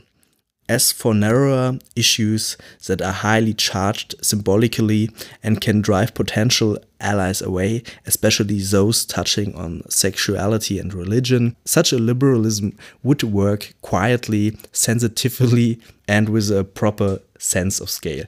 Die Sensibilität hattest du ja auch schon eingefordert. Da ist sie. Genau. da ist sie, genau. Also sozusagen, es, ich würde hier vor allem einen strategisches Argument sehen und gar nicht so sehr vielleicht ein, ein Argument gegen ähm, jetzt bestimmte Arten der sexuellen oder religiösen äh, Gleichstellungspolitik oder so, sondern eben äh, äh, hier wird argumentiert, dass ein, eine, eine wirklich erfolgversprechende politische Agenda eigentlich nur darin bestehen kann, sich auf, auf ein dezidiertes Allgemeines zu beziehen, eben auf die sozusagen auf die äh, allgemeine Identität als Bürger, als Amerikaner. Äh, und äh, genau diese, diese sehr, sehr kontroversen Themen, auch ich, also das unterstelle ich jetzt zumindest rein strategisch auch schon auszulassen. Also diese, in den USA gibt es ja auch diese Debatten um äh, äh, Toiletten in der, im öffentlichen Raum zum Beispiel. Wir, oder so. wir können einfach an Ösil denken. Das ist genau, genau dieselbe Ja. Sache. Hilft niemandem weiter, hat man so das Gefühl, äh, was, was jetzt meinetwegen die, die Gleichberechtigung äh, äh, angeht. Ähm, vielleicht kann man es eben auch, wenn man sagt, okay, das Problem von Diskriminierung ist, ähm, dass, äh, keine Ahnung, die große Ungleichheit im Bildungssystem oder sowas, ähm, das wird durch solche Debatten überhaupt gar nicht thematisiert. So, das, das ist, glaube ich, so ein Argument. Ne? Also Und- da und, bei Ösi ähm, bin ich mir jetzt auch wieder nicht sicher, aber ähm, okay, also also das Also- wäre zumindest auch so ein typisches kontroverses Thema, äh, wo man jetzt vielleicht als, als Linker nicht so richtig in den Blumentopf gewinnen kann, wenn man sich darauf also, stürzt. Nee, oder? nee, also ich meine, ich meine, also ich würde auch gar nicht sagen, dass es sich auf eine Identität dann beruht, sondern das Identitätsthema einfach rauszulassen im Mhm. Wesentlichen. Das heißt, keine Debatte zu führen darüber, ähm, ist jetzt Özil äh, ein richtiger Deutscher oder ist er nicht ein Deutscher, sondern einfach in einer ganz klassischen liberalen Version zu sagen, jeder, der ähm, äh, die deutsche Staatsbürgerschaft hat, ist ein Deutscher, egal ob er sich fühlt oder so nicht. Das ist einfach das formale Kriterium. Staatsbürger oder kein Staatsbürger. Mhm. Ach, das du mit Ähm, Identität, okay. Genau, Mhm. dass man sich überhaupt gar nicht auf solche Sachen einlässt, weil man da nur in Teufels Küche kommt, Mhm. sondern zu sagen, okay, wer diese Staatsbürgerschaft hat, ist ein Deutscher. Ähm, und das bedeutet erstmal gar nichts, sondern es Ja. bedeutet nur, dass du Staatsbürgerschaft hast und Bürgerrechte. Ne? Ja. Du bist ein Bürger und Bürger ist keine Identitätsform, sonst ist eben eine, eine das ist halt genau diese klassische liberale Idee. Mhm. Ne? Es ist keine Identitätsform, sondern es ist eine, eine Rechtsform quasi. Ja, eine, ja, eben ja. das äh, was eben der Bürger ist. Ähm, und dann einfach zu sagen, okay, wer diese, wer diese Staatsbürgerschaft hat, muss in Deutschland gleiche Chancen haben. Ganz egal, wie er sich fühlt und wie er aussieht. Mhm. So, und, und dann kann man eigentlich die ganze Debatte schon führen und sagen, okay, es gibt eine unglaubliche Bildungsungleichheit, ähm, es, also es gibt in allen möglichen Bereichen, was die Einstellung angeht, Diskriminierung, was die, was die Namen angeht und so weiter. Ja. Aber das sind alles Probleme, über die man sprechen kann, ohne jeweils äh, sich über Identität wirklich äh, groß zu Okay, unterhalten. okay, aber ich Und glaube, in der Özil-Debatte das- steckt ja auch noch drin, dass er zum Beispiel jetzt auch äh, sozusagen sich in eine besondere Art und Weise rechtfertigen muss, eben weil er nicht nur sozusagen aus seinem persönlichen Identitätsgefühl heraus, sondern äh, aus einer Fremdzuschreibung heraus eben nicht als Deutscher anerkannt wird, sobald irgendetwas darauf hindeutet, dass er nicht nicht sozusagen, also äh, sozusagen seine Beweislast ist noch deutlich höher als Ja. bei jedem Deutschen. Aber- ich ja, könnte mich mit ja Erdogan keine- fotografieren lassen und keiner würde sagen, ich bin schlecht integriert. Äh, er muss das beweisen als Nationalmannschaftsspieler umso mehr und ähm, äh, vorher ist er der Held und kommt auf die, auf Ja. die Kinderschokoladepackung oder sowas. Ja, und, aber das, äh, das, da braucht man keine Identitätsfragen. da dazu. okay, okay, da Das- braucht man keine, das, da ähm, braucht man keine Identitätsfragen, aber Also das wäre, glaube ich, das Argument hier. aber Ähm. dann würde sozusagen die Ösel-Debatte auch äh, darüber hinausgehen, um sozusagen individuelle Identitätsfragen äh, über solche Fragen hinausgehen, oder? Ähm, Also potenziell zumindest. Nee, also ich glaube, das ist, also das wäre schon das Argument von dem Lilla, ähm, zu sagen, ähm, äh, genau in dem Moment, wo man halt dann über diese Identitätsfragen äh, spricht, dann fällt alles ineinander zusammen und man kann nichts mehr unterscheiden. Man kann keine, sozusagen, also deswegen schreibt er ja a proper sense of scale, ne? Also das heißt, ähm, äh, weil jetzt irgendwie so Özil dies und das erleben muss, heißt das eben nicht, dass wir hier ähm, äh, in, in der absoluten Hölle leben sofort. Und das heißt zum Beispiel auch nicht, dass man ähm, jetzt, dass er sich dort hat fotografieren lassen, dass man das nicht kritisieren kann. Ja. Das heißt, man muss unterscheiden zwischen zwei Fragen. Ja. Nämlich zum Beispiel, was ist eben so ein Fußballspieler, was hat er zu repräsentieren? Und muss man eine Debatte führen, dass sich einfach äh, Menschen, die diese Form von, ähm, die diese Form von Wirkung haben, die übrigens ja auch, ähm, und das sind dann nicht nur die Personen, sondern das ist dieser gesamte Wirtschaftsbereich, der, der, ähm, des Fußballs, der in den letzten 20 Jahren äh, ja unheimlich aufgeladen wurde mit diesen Identitätsgefühlen. Ne? Wir sind die Deutschaft, wir sind die Mannschaft, wie es dann hieß. Das sind unsere Jungs. Und weil halt die Quoten so hoch waren, haben die sich mit dieser Identitätsblabla dumm und dämlich allesamt verdient. Ja. Der DFB natürlich insbesondere. Okay, Diese ganze Debatte ja. kann man führen und, Okay. und, und, und, dann, und dann sich fragen, okay, wenn die sich jetzt aber mit, mit Putin oder mit Erdogan oder mit wem fotografieren lassen, was bedeutet das dann eigentlich, wenn sie sich erst als wir sind die Repräsentanten der Deutschen und so weiter und so weiter. Das ist eine Debatte, die man führen kann und führen muss, finde ich, wenn man gerade eben so ein riesiges Business hat, was von solchen Identitätsfragen lebt und so weiter und sich fragen kann, ist da vielleicht was schiefgelaufen mit dieser, mit dieser Sportidentifikation und so weiter. Absolut, also so, die ähm, ist äh, mal ganz abzulehnen. unabhängig äh, und das eben unabhängig diskutierbar zu machen Ja. ähm, äh, von, von diesen Rassismus, Rassismusfragen, die da, Ja. die da drin stecken. Und das sind, glaube ich, das sind, glaube das wäre so ein Argument von Lil- Lila, dass man mit so einem äh, liberalen Verständnis, ähm, was ich auch ähm, befürworten würde, äh, einfach solche, solche Fragen unterscheiden kann.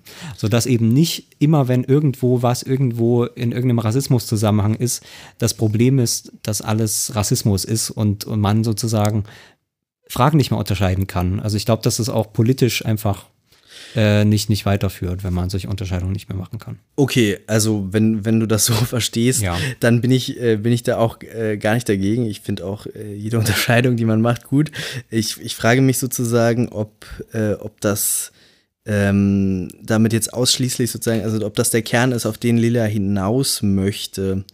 Ähm, und ich frage mich, ob sozusagen, ähm, ob, ob hier nicht auch so, diese, so ein bisschen dieses Gabriel-Argument ist, wir, wir haben es ein bisschen zu weit getrieben mit dieser, äh, vielleicht auch dieser sexuellen oder religiösen Gleichstellung. Wir Liberalen sollten jetzt nicht mehr so viel über die Transgender-Menschen reden und über die, die äh, Muslime in unserem Land, sondern wir sollten uns mal wieder ein bisschen auf äh, Sozialpolitik konzentrieren. Es ist hier auch ein bisschen äquivok, dass ähm, äh, eben im amerikanischen Liberal natürlich auch äh, quasi die gesamte Linke ist irgendwie. Also das ist so ein bisschen irreführend, weil hier in Deutschland würde ja keiner jetzt äh, das dezidiert liberal nennen oder so. Also ich würde sagen, wie du hast ja eigentlich schon gesagt, mehr ein strategisches Argument. Ja, und damit genau. ich, also, Okay, dann- und damit ist er gar nicht so, das ist nämlich bei Ja. dem Gabriel ein bisschen anders. Also das ist natürlich bei ihm irgendwie auch strategisch gemeint, aber mit dieser postmoderne Ja. Begriff ist da auch noch wirklich was Konservatives einfach Mhm, drin, dass ja. er diese Postmoderne Ja. einfach hasst, so ein bisschen. Und das ist bei Ja. dem Lilla ganz anders. Der sagt Okay. ja einfach, wir müssen das machen, um politische Mehrheiten Okay, zu kriegen. ja, Das ist ja einfach ja. das Argument. Okay, dann- und du kannst ja politisch dann- fordern, was ja. du willst. Wenn du keine Mehrheiten kriegst, dann kannst du nur noch äh, sowas wie die RAF gründen und es gewaltsam durchsetzen. Wenn du das nicht machst, dann muss es, in der, muss es um Mehrheiten gehen und dann musst du dich fragen, wie kommuniziere ich äh, und wie setze ich meine Themen, Okay. was ist meine Strategie, um Mehrheiten zu kriegen. Genau, okay, Ähm, also in der, in der Interpretation finde ich den, den Text auch in Ordnung, weitestgehend, glaube ich. Ich habe ihn jetzt auch nicht mehr ganz im Kopf. Möchte mich da jetzt nicht so weit aus dem Fenster lehnen, aber im Prinzip, wenn als strategisches Argument finde ich das einleuchtend.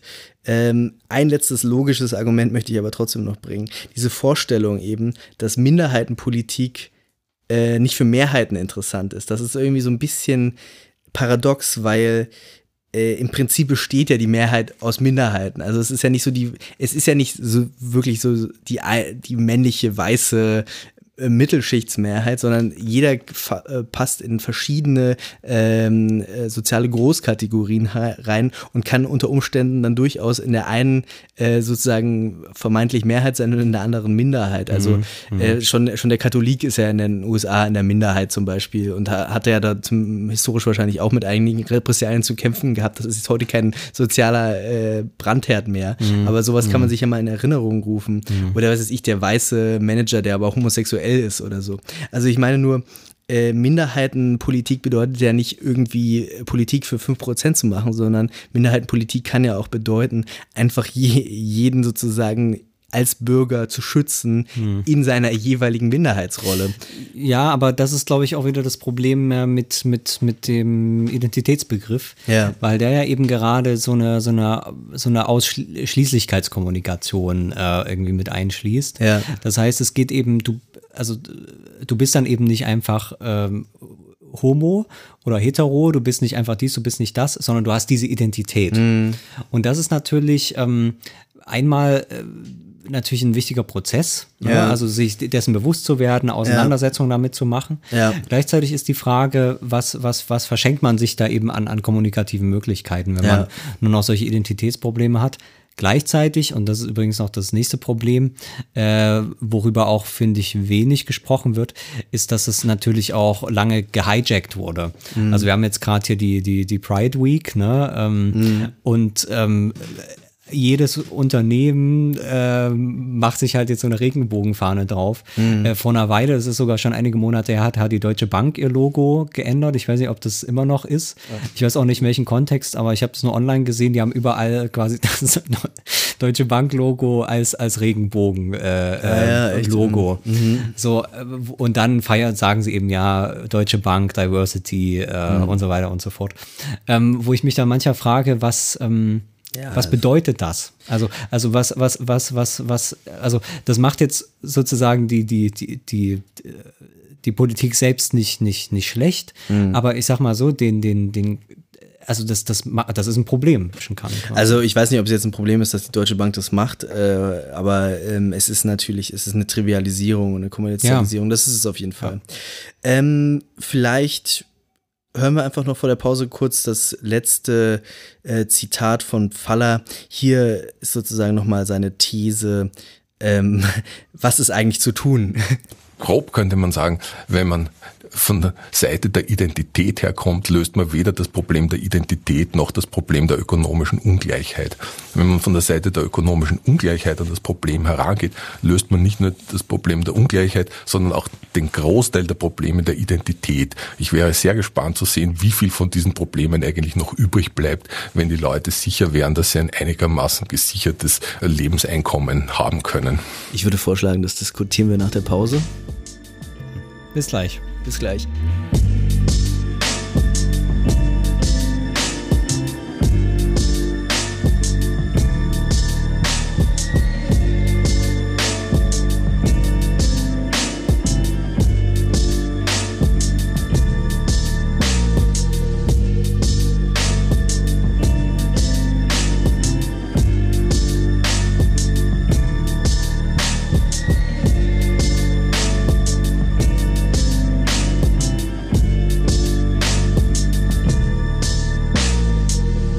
Vor der Pause haben wir von Faller gehört, dass äh, seiner Meinung nach im Prinzip ähm, diese ganzen, dieses ganze Spektrum der sogenannten kulturellen Fragen äh, vernachlässigt werden kann, äh, wenn man tatsächlich die ökonomische Ungleichheit einmal angehen würde, ähm, dann äh, würden quasi die diese ganzen Identitätsfragen, wie er sie jetzt nennt, äh, sich mehr oder weniger in Luft auflösen. Zumindest ist das, ist das eine gute Hoffnung.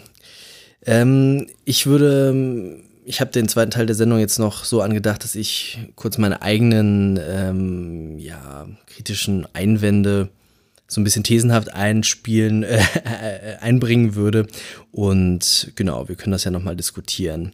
Äh, ganz grundsätzlich halte ich natürlich, ähm, wie du weißt, Jan, äh, die Alternative einfach für falsch. Also ich halte es für eine falsche Entgegensetzung, vielleicht auch für eine nicht notwendige Entgegensetzung von ähm, Verteilungspolitik, Verteilungslinkentum und äh, sozusagen einer, ähm, ähm, einer Antidiskriminierungspolitik sozusagen.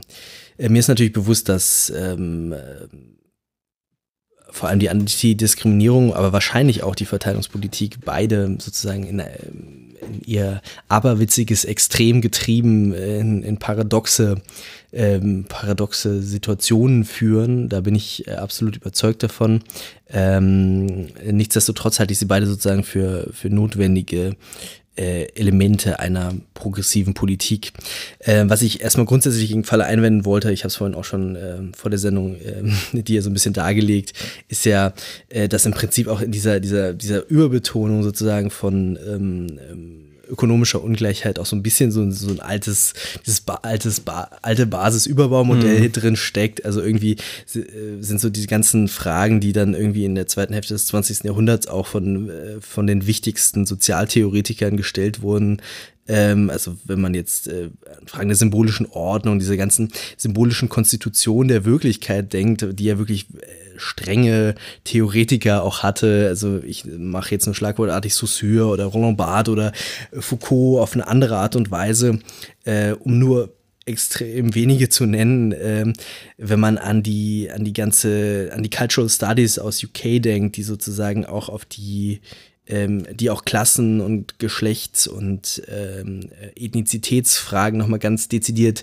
auch äh, in Bezug auf die Popkultur gestellt haben. Wenn man, wenn man auch überhaupt an die ganze Sozialtheorie denkt, die ähm, den, den sozialstrukturellen Charakter auch von, von Wissensstrukturen, sowohl explizitem als auch implizitem Wissen denkt, wenn man an Bourdieu oder Butler oder Giddens denkt, ähm, dann äh, macht einen das schon erstmal so ein bisschen skeptisch, wenn dann jemand so, also wenn das so anklingt, dass es dann doch, ja, es gibt ja, let's face it, es gibt hier diese, diese basalen gesellschaftlichen Grundstrukturen, wenn wir den richtig drehen, dann kriegen wir da schon die gute Gesellschaft raus und im Prinzip alles andere, das ist sozusagen zu vernachlässigen vernachlässigen, äh, ist zu vernachlässigen und es hat auch gar keine gar keinen Erklärungswert für soziales mhm. Ver Verhalten. Also wenn man so kollektives Verhalten erklären möchte, muss man eigentlich im Prinzip nur auf die äh, Basis schauen und dann weiß man Bescheid.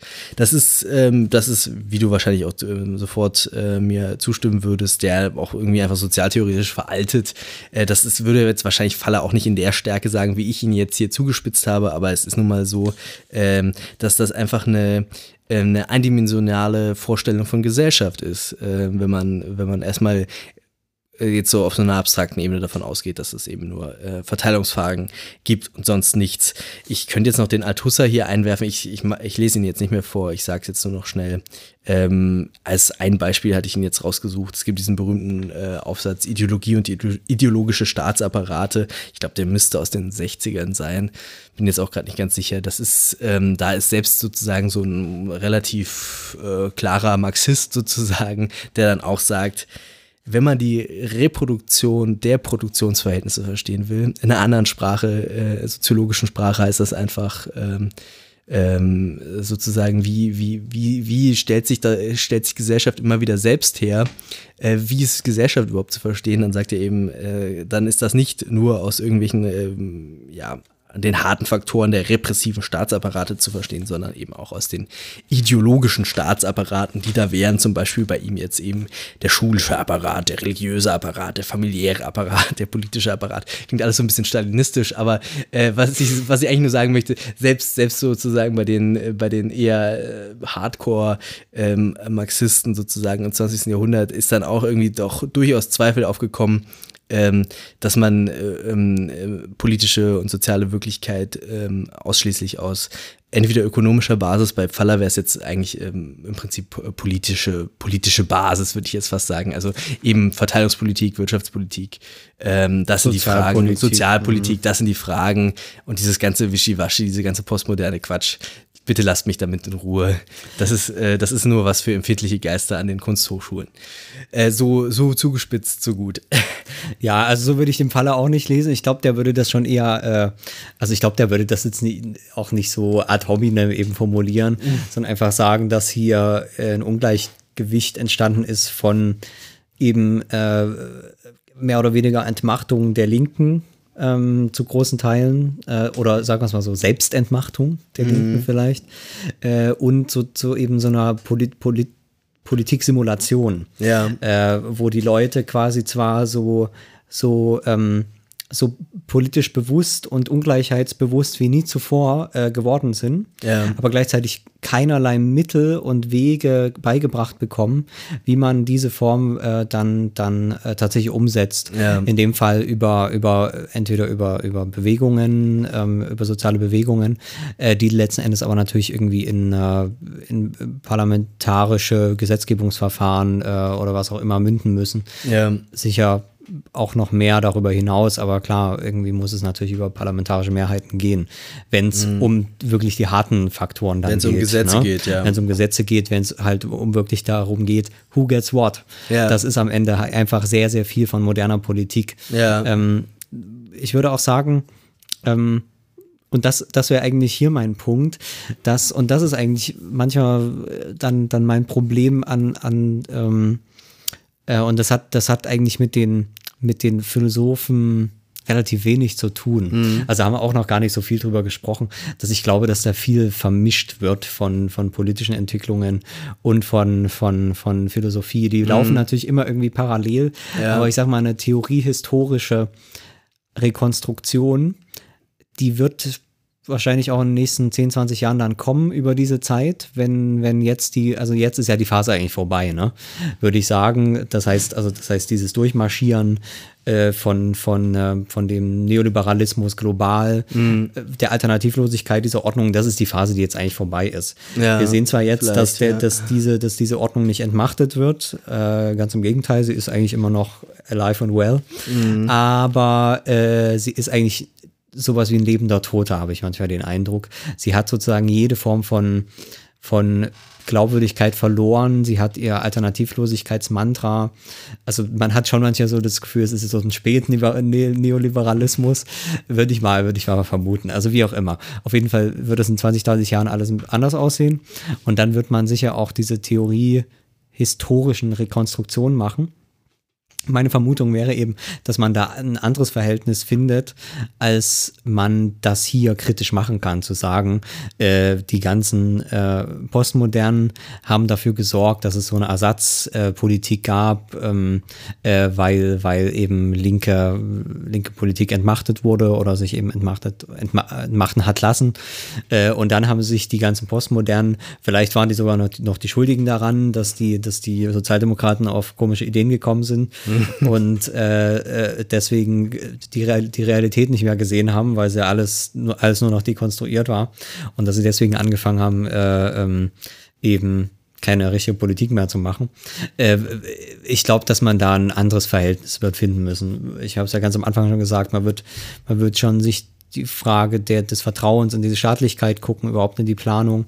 Ich glaube auch nicht, dass man in Zukunft noch so wird planen können, wie das zu alten Zeiten war.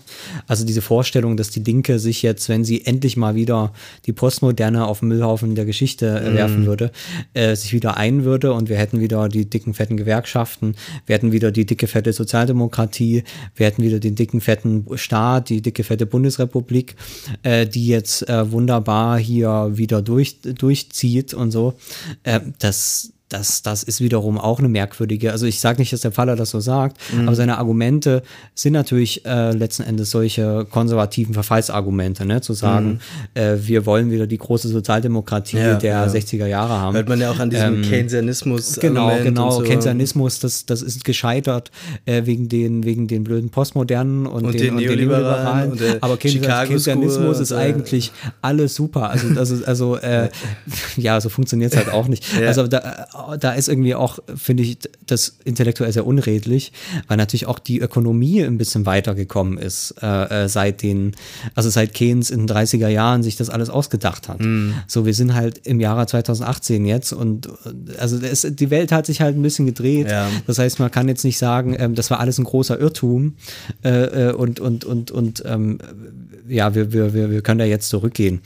Und vor diesem Hintergrund meine ich halt, dass man da sicherlich Irrwege finden wird bei diesen Theorien. Ich glaube, dass da Irrwege da sind, Missverständnisse auch, äh, wo man einfach natürlich in Sackgassen gekommen ist, theoretisch.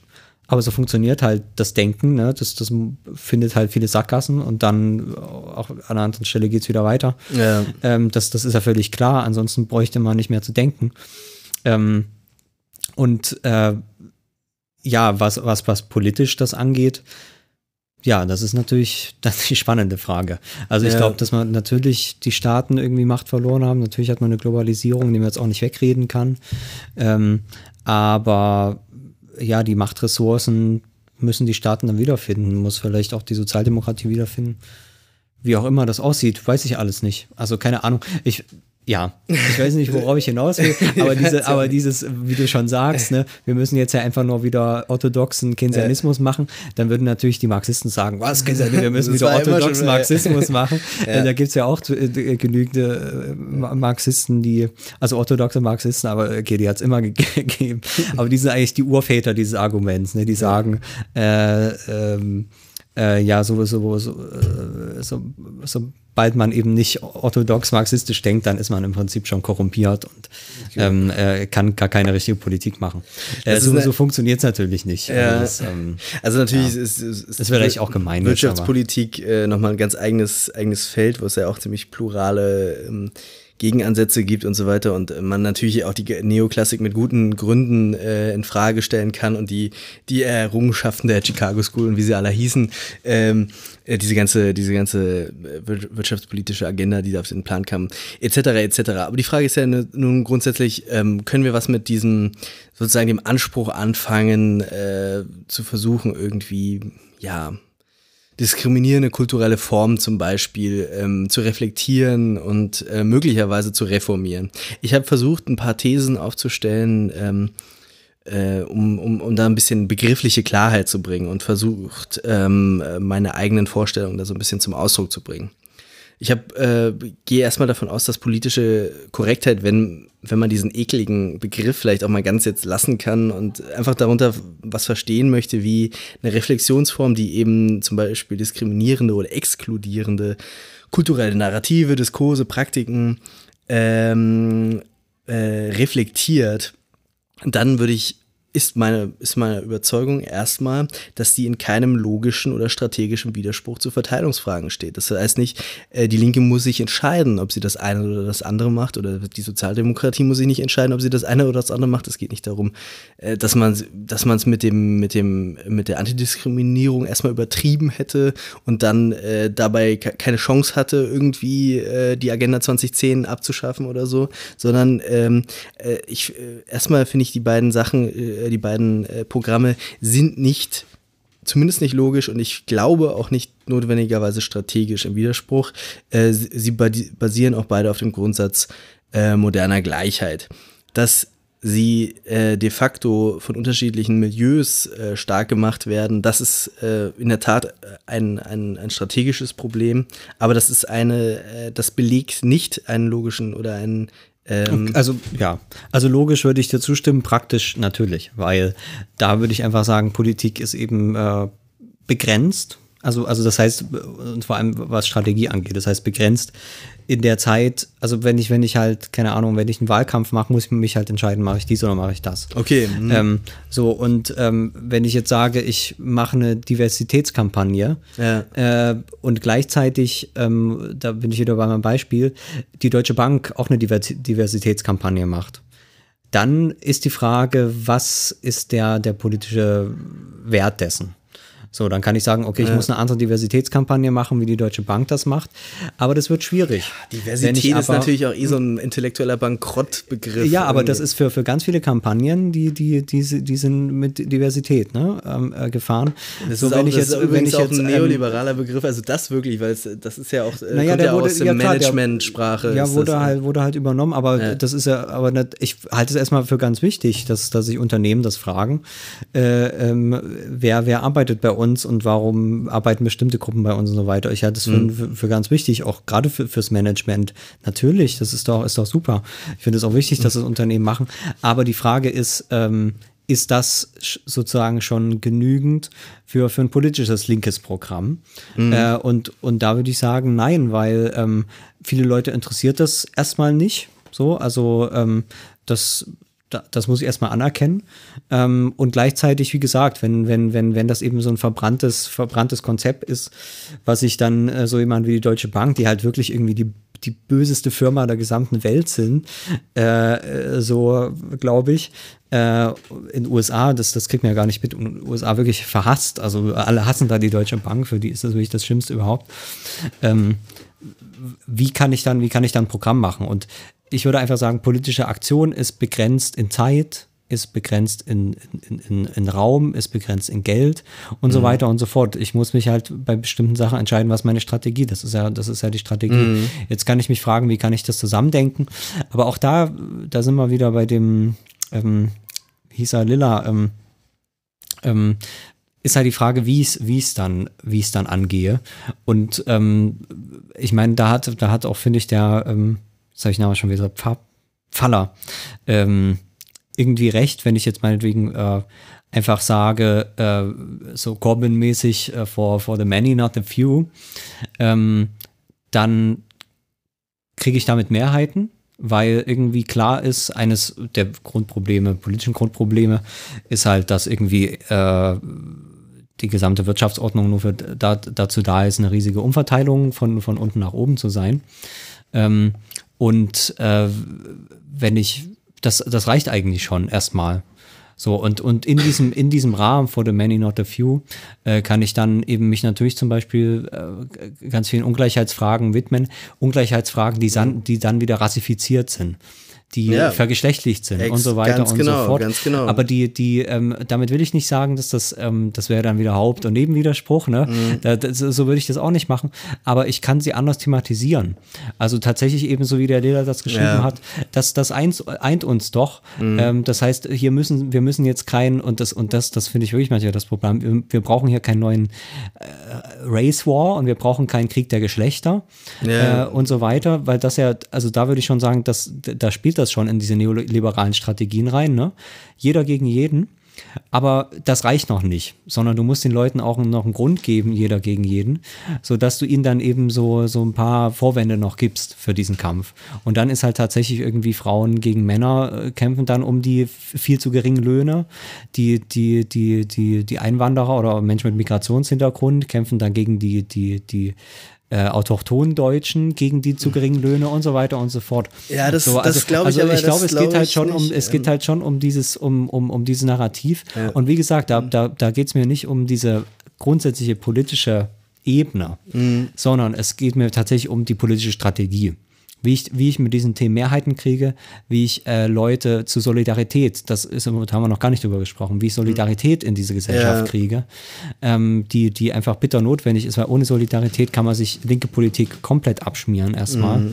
Ähm, Und wenn ich halt dann, wie gesagt, nur mit so einem konfrontativen Kurs gehe und immer und immer und immer wieder, dann, dann bleibt am Ende nur noch dieser Scherbenhaufen einer Gesellschaft übrig, die man dann neoliberal natürlich durchregieren kann. Also das, ähm, Ich, sehe weiß, da es- ich weiß es halt Widerspruch. nicht. Also äh, der ist da, wenn man sozusagen diese Reflexionsform und diese Kritik äh, darin ähm, verstehen möchte, dass äh, sozusagen Gruppen sich hermetisch abriegeln, ähm, sozusagen wir machen hier nur noch Politik für uns, wir wollen hier unsere Vorurteile sichern, äh, unsere äh, Vorteile sichern, äh, wir wollen hier mehr vom Kuchen sozusagen.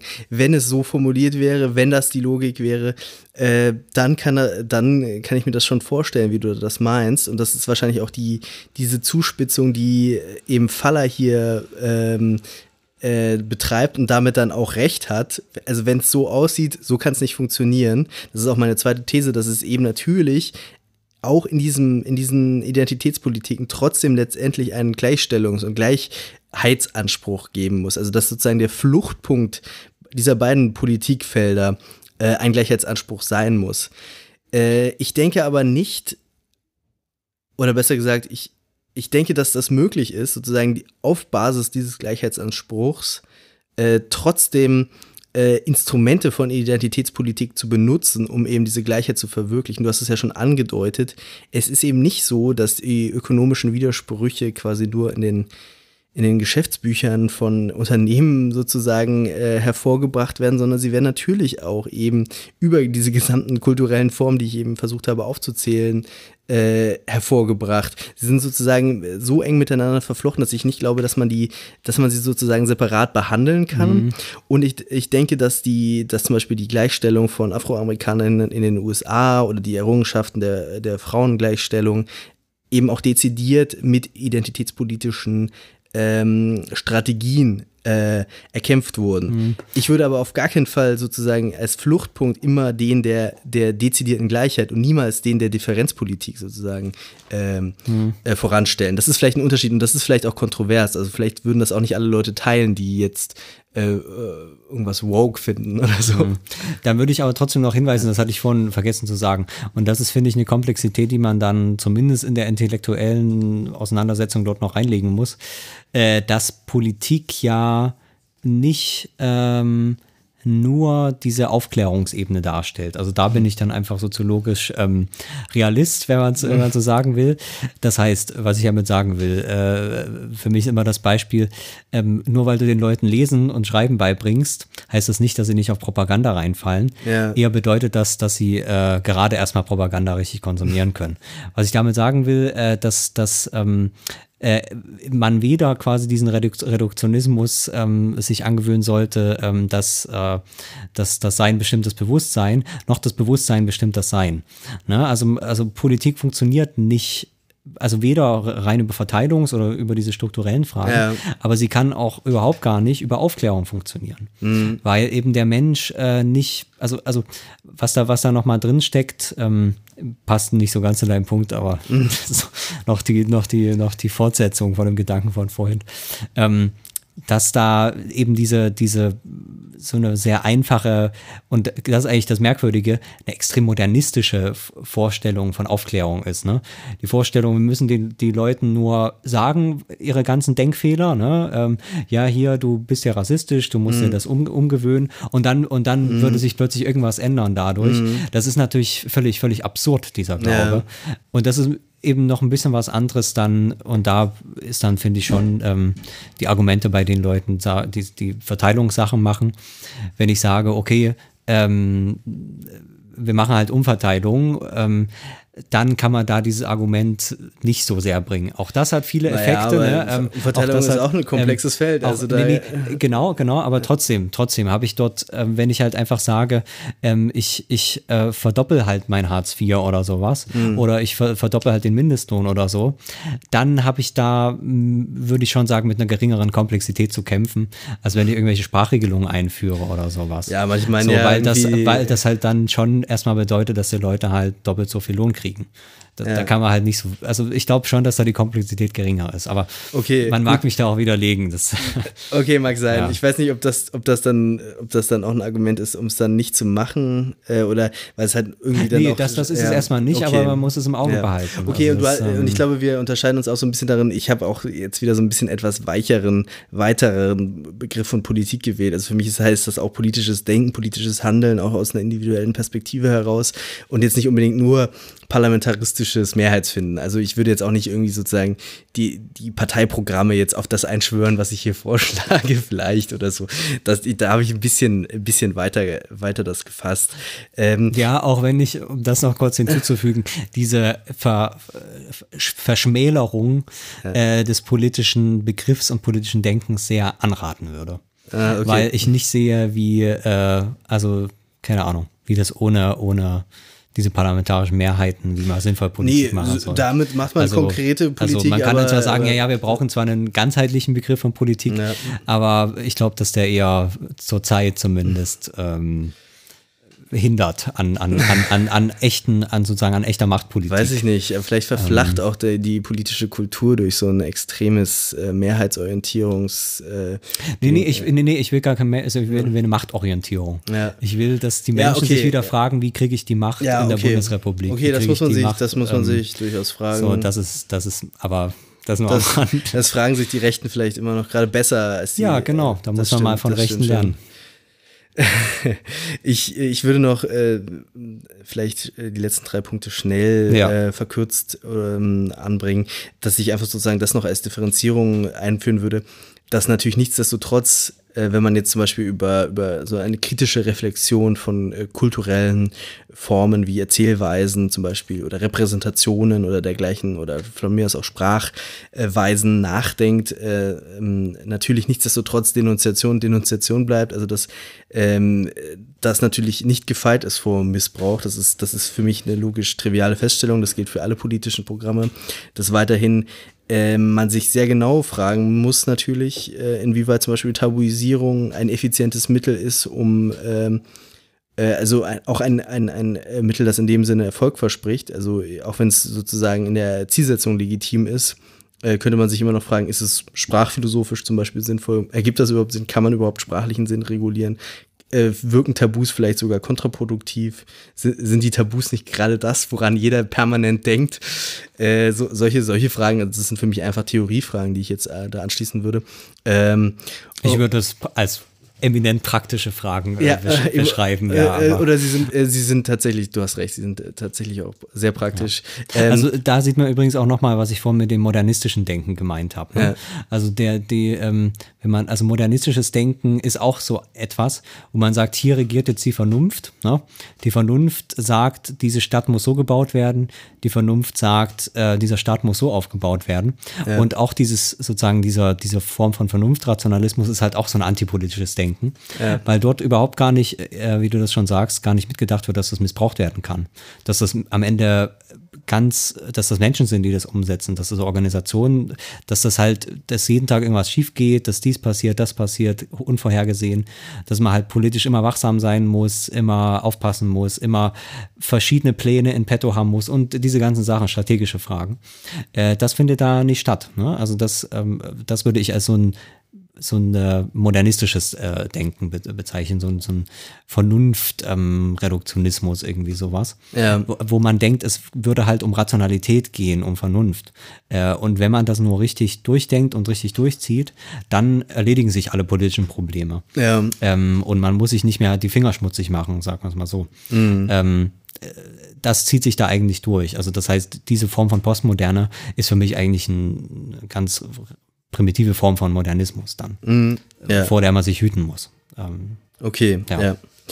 Ähm, ja das, was, was die Distinktionsmechanismen angeht, also da sind wir uns, glaube ich, einig, dass das gilt es zu vermeiden, sage ich mal. Also diese, also alles, was sozusagen äh, Kommunikation einschränkt, was sozusagen nur ähm, Abwertungsintentionen ähm, irgendwie befördert oder so, das, da, da ist das natürlich vollkommen eine vollkommen destruktive Praxis. Ich weiß nicht, inwieweit das nun empirisch so zu bewerten ist.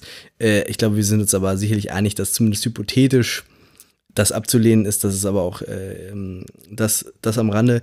Äh, zuletzt vielleicht noch, dass wenn man doch jetzt mal so solche intellektuellen Operationen macht, versucht darüber nachzudenken, in welchem Kult, in welcher kulturellen Tradition steht jetzt dieser und dieser Begriff, steht jetzt dieses und dieses Bild, äh, was weiß ich, die äh, die H&M-Werbung, der Bikini, die Bikini-Werbungen jedes Jahr, die uns hier terrorisieren, äh, von den, äh, mit den schönen jungen Frauen sozusagen, in welcher, was bedeutet das kulturell sozusagen? Wieso, was ist, wie ist das zu verstehen sozusagen? So eine Rekonstruktion oder was bedeutet das, wenn auf so einem Universitäts-Werbeflyer ähm, ein asiatischer, ein schwarzer, ein weißer und vielleicht, jetzt fällt mir das vierte Kompliment nicht ein, äh, wenn die darauf abgebildet sind und das dann mit Diversity überschrieben so, ja. wird, ja. was bedeutet das kulturell? Ist das nicht vielleicht sogar ein Rückfall in die 19. Jahrhundert äh, Vier-Rassentheorie äh, aus Frankreich oder so, weil sie genau diese vermeintlichen äh, nicht existierenden vier Rass Weltrassen repräsentieren möchte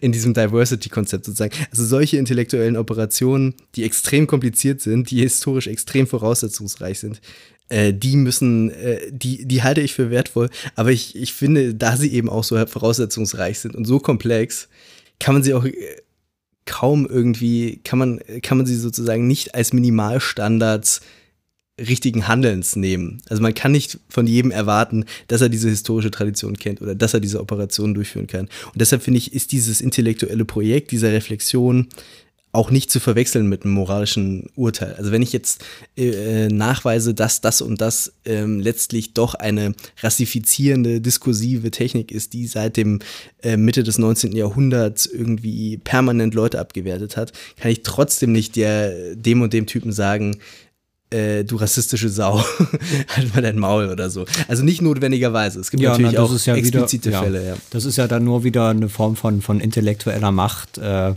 die man da versucht auszuspielen. Wenn man sonst ähm, schon keine hat. Genau, wenn man sonst schon keine hat. Und ich würde auch sagen, nicht, dass es eine Macht ist, sondern dass es nur, nur, nur quasi nur, nur, nur so eine Selbstvergewisserung, ja. dass man noch eben noch ein bisschen woker ist und zwar auf, auf Leveln, die, die dann niemand mehr versteht. Ja. Äh, das doch noch als, noch als einen viel, viel krasseren Krypto-Rassismus und so weiter zu entlarven. Ja. Ähm, das sind interessante Disziplinen, interessante Sportarten, würde ich sagen, intellektuell.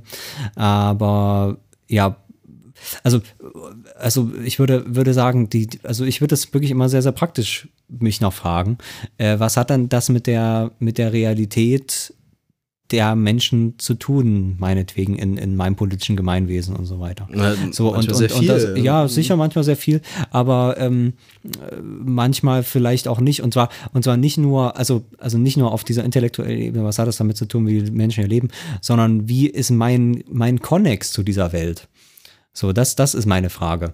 Und jetzt eben besondere Analysen und das jetzt als Kryptorassismus oder was auch immer dort noch zu, zu entlarven, Rassismus dritter Ordnung oder, oder was auch immer, ähm, dass das, ähm, also wenn ich sozusagen, darum geht es mir, wenn ich den, den politischen Anspruch habe, das politische Interesse, ist das damit irgendwie äh, beschreibbar? Äh, ist das da andockbar? Mhm. Und da würde ich schon für eine, eben genau für die Sensibilität ähm, ähm, ähm werben, weil das in vielen Fällen, glaube ich, nicht so wirklich äh, äh ähm, an, an, anschließbar ist auch da nochmal der Hinweis, das, was die Leute halt sagen, wie sie sprechen, ist was anderes als das, wie sie leben. Das, was im Fernsehen kommt, das, was in der Werbung kommt, auch ein großes Problem an dieser Kritik sexistischer Werbung und so weiter, ist ja nicht, die, die Leute sind doch keine Werbe, ähm, die leben doch nicht in der Werbung, sondern die leben in der echten Welt. Mhm. So, diese Unterscheidungen von Dargestellten, von Sprechen, von, von, von, dem, von dem Alltag der Menschen und so weiter, diese Unterscheidung muss man ja alle machen,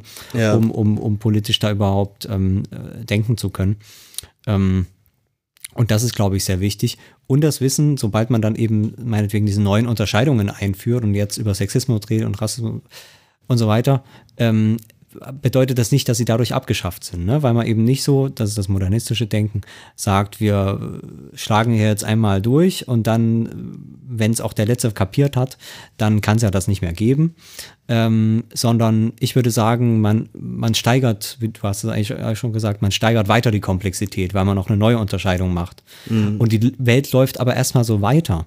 So, sondern äh, da, und, und ich denke, wenn man das erstmal akzeptiert, dass egal was ich hier jetzt kognitiv ranbringe an diese Welt, äh, die Welt erstmal weiter funktioniert und sich dadurch erstmal nichts ändert, außer dass sie noch komplizierter wird, weil es jetzt noch ein Buch mehr gibt und noch einen neuen Diskurs über noch ein neues Problem. So läuft's halt. Ähm, so läuft's halt, genau. Und erst wenn ich das verstanden habe, dann beginnt eigentlich politisches Denken. Weil das politische Denken sich ja genau auf diese Probleme einlässt.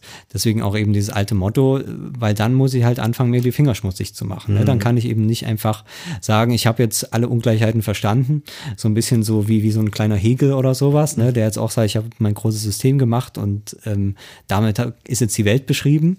Und äh, so, sondern ich muss da halt ein bisschen gewiefter und ein bisschen ähm, äh, umwegiger äh, äh, vorgehen vielleicht, äh, ein bisschen machtorientierter, ein bisschen äh, äh, strategischer einfach. Ja, Lass uns gut sein für heute. gut. Wir haben, glaube ich, ein bisschen was, bisschen was klären können, oder? Äh, ja, hoffentlich. Ganz gut was wegklären können, Ja. glaube ich sogar. Also wir kommen sicher auch irgendwann nochmal noch mal darauf. ja, da also gibt's verschiedenen auf jeden. Fall viele Anschlusspunkte. Man könnte sich natürlich auch nochmal die rechte äh, Kritik der politischen Korrektheit über dieses ganze Hypermoral-Zeug glaub, anschauen. Das, ich finde das sehr leidig. Das ist irgendwie seit 70 Jahren dasselbe. Da, ich glaub, Ja, da, ja, da tut na sich ja, nicht es- so viel, aber kann, man, kann man, vielleicht kann man Nee, es ja, machen. wir sollten So mal der- ein baulicheres machen, finde ich eigentlich. Der, genau, genau, so ein bisschen positiver mal, nicht sich immer aufregen über irgendwelche Leute, äh, sondern mal, Vielleicht können wir ja mal eine Filmkritik machen oder sowas. Oder ein bisschen über Serien reden. Äh, ja, ja, das äh, kriegt man bestimmt mal hin. Gut, dann ähm, äh, nochmal die Erinnerung, äh, hinterlasst uns schöne Kommentare auf den, also Bewertungen auf den Portalen eurer Wahl, gerne auch Kommentare. Äh, also, aber, also aber schreibt immer, uns immer gerne auch schöner. mal eine Mail oder so. Ähm, ganz, ganz ähm, unökonomisch gedacht, äh, falls ihr irgendwas bemängeln wollt oder loben oder was auch immer. Äh, genau, und erzählt's äh, allen weiter, wenn euch äh, das gefällt. Ähm, denn so kann eben die Macht dann irgendwann ergriffen werden. äh, Gutes Schlusswort. macht's gut. Tschüss. Macht's gut.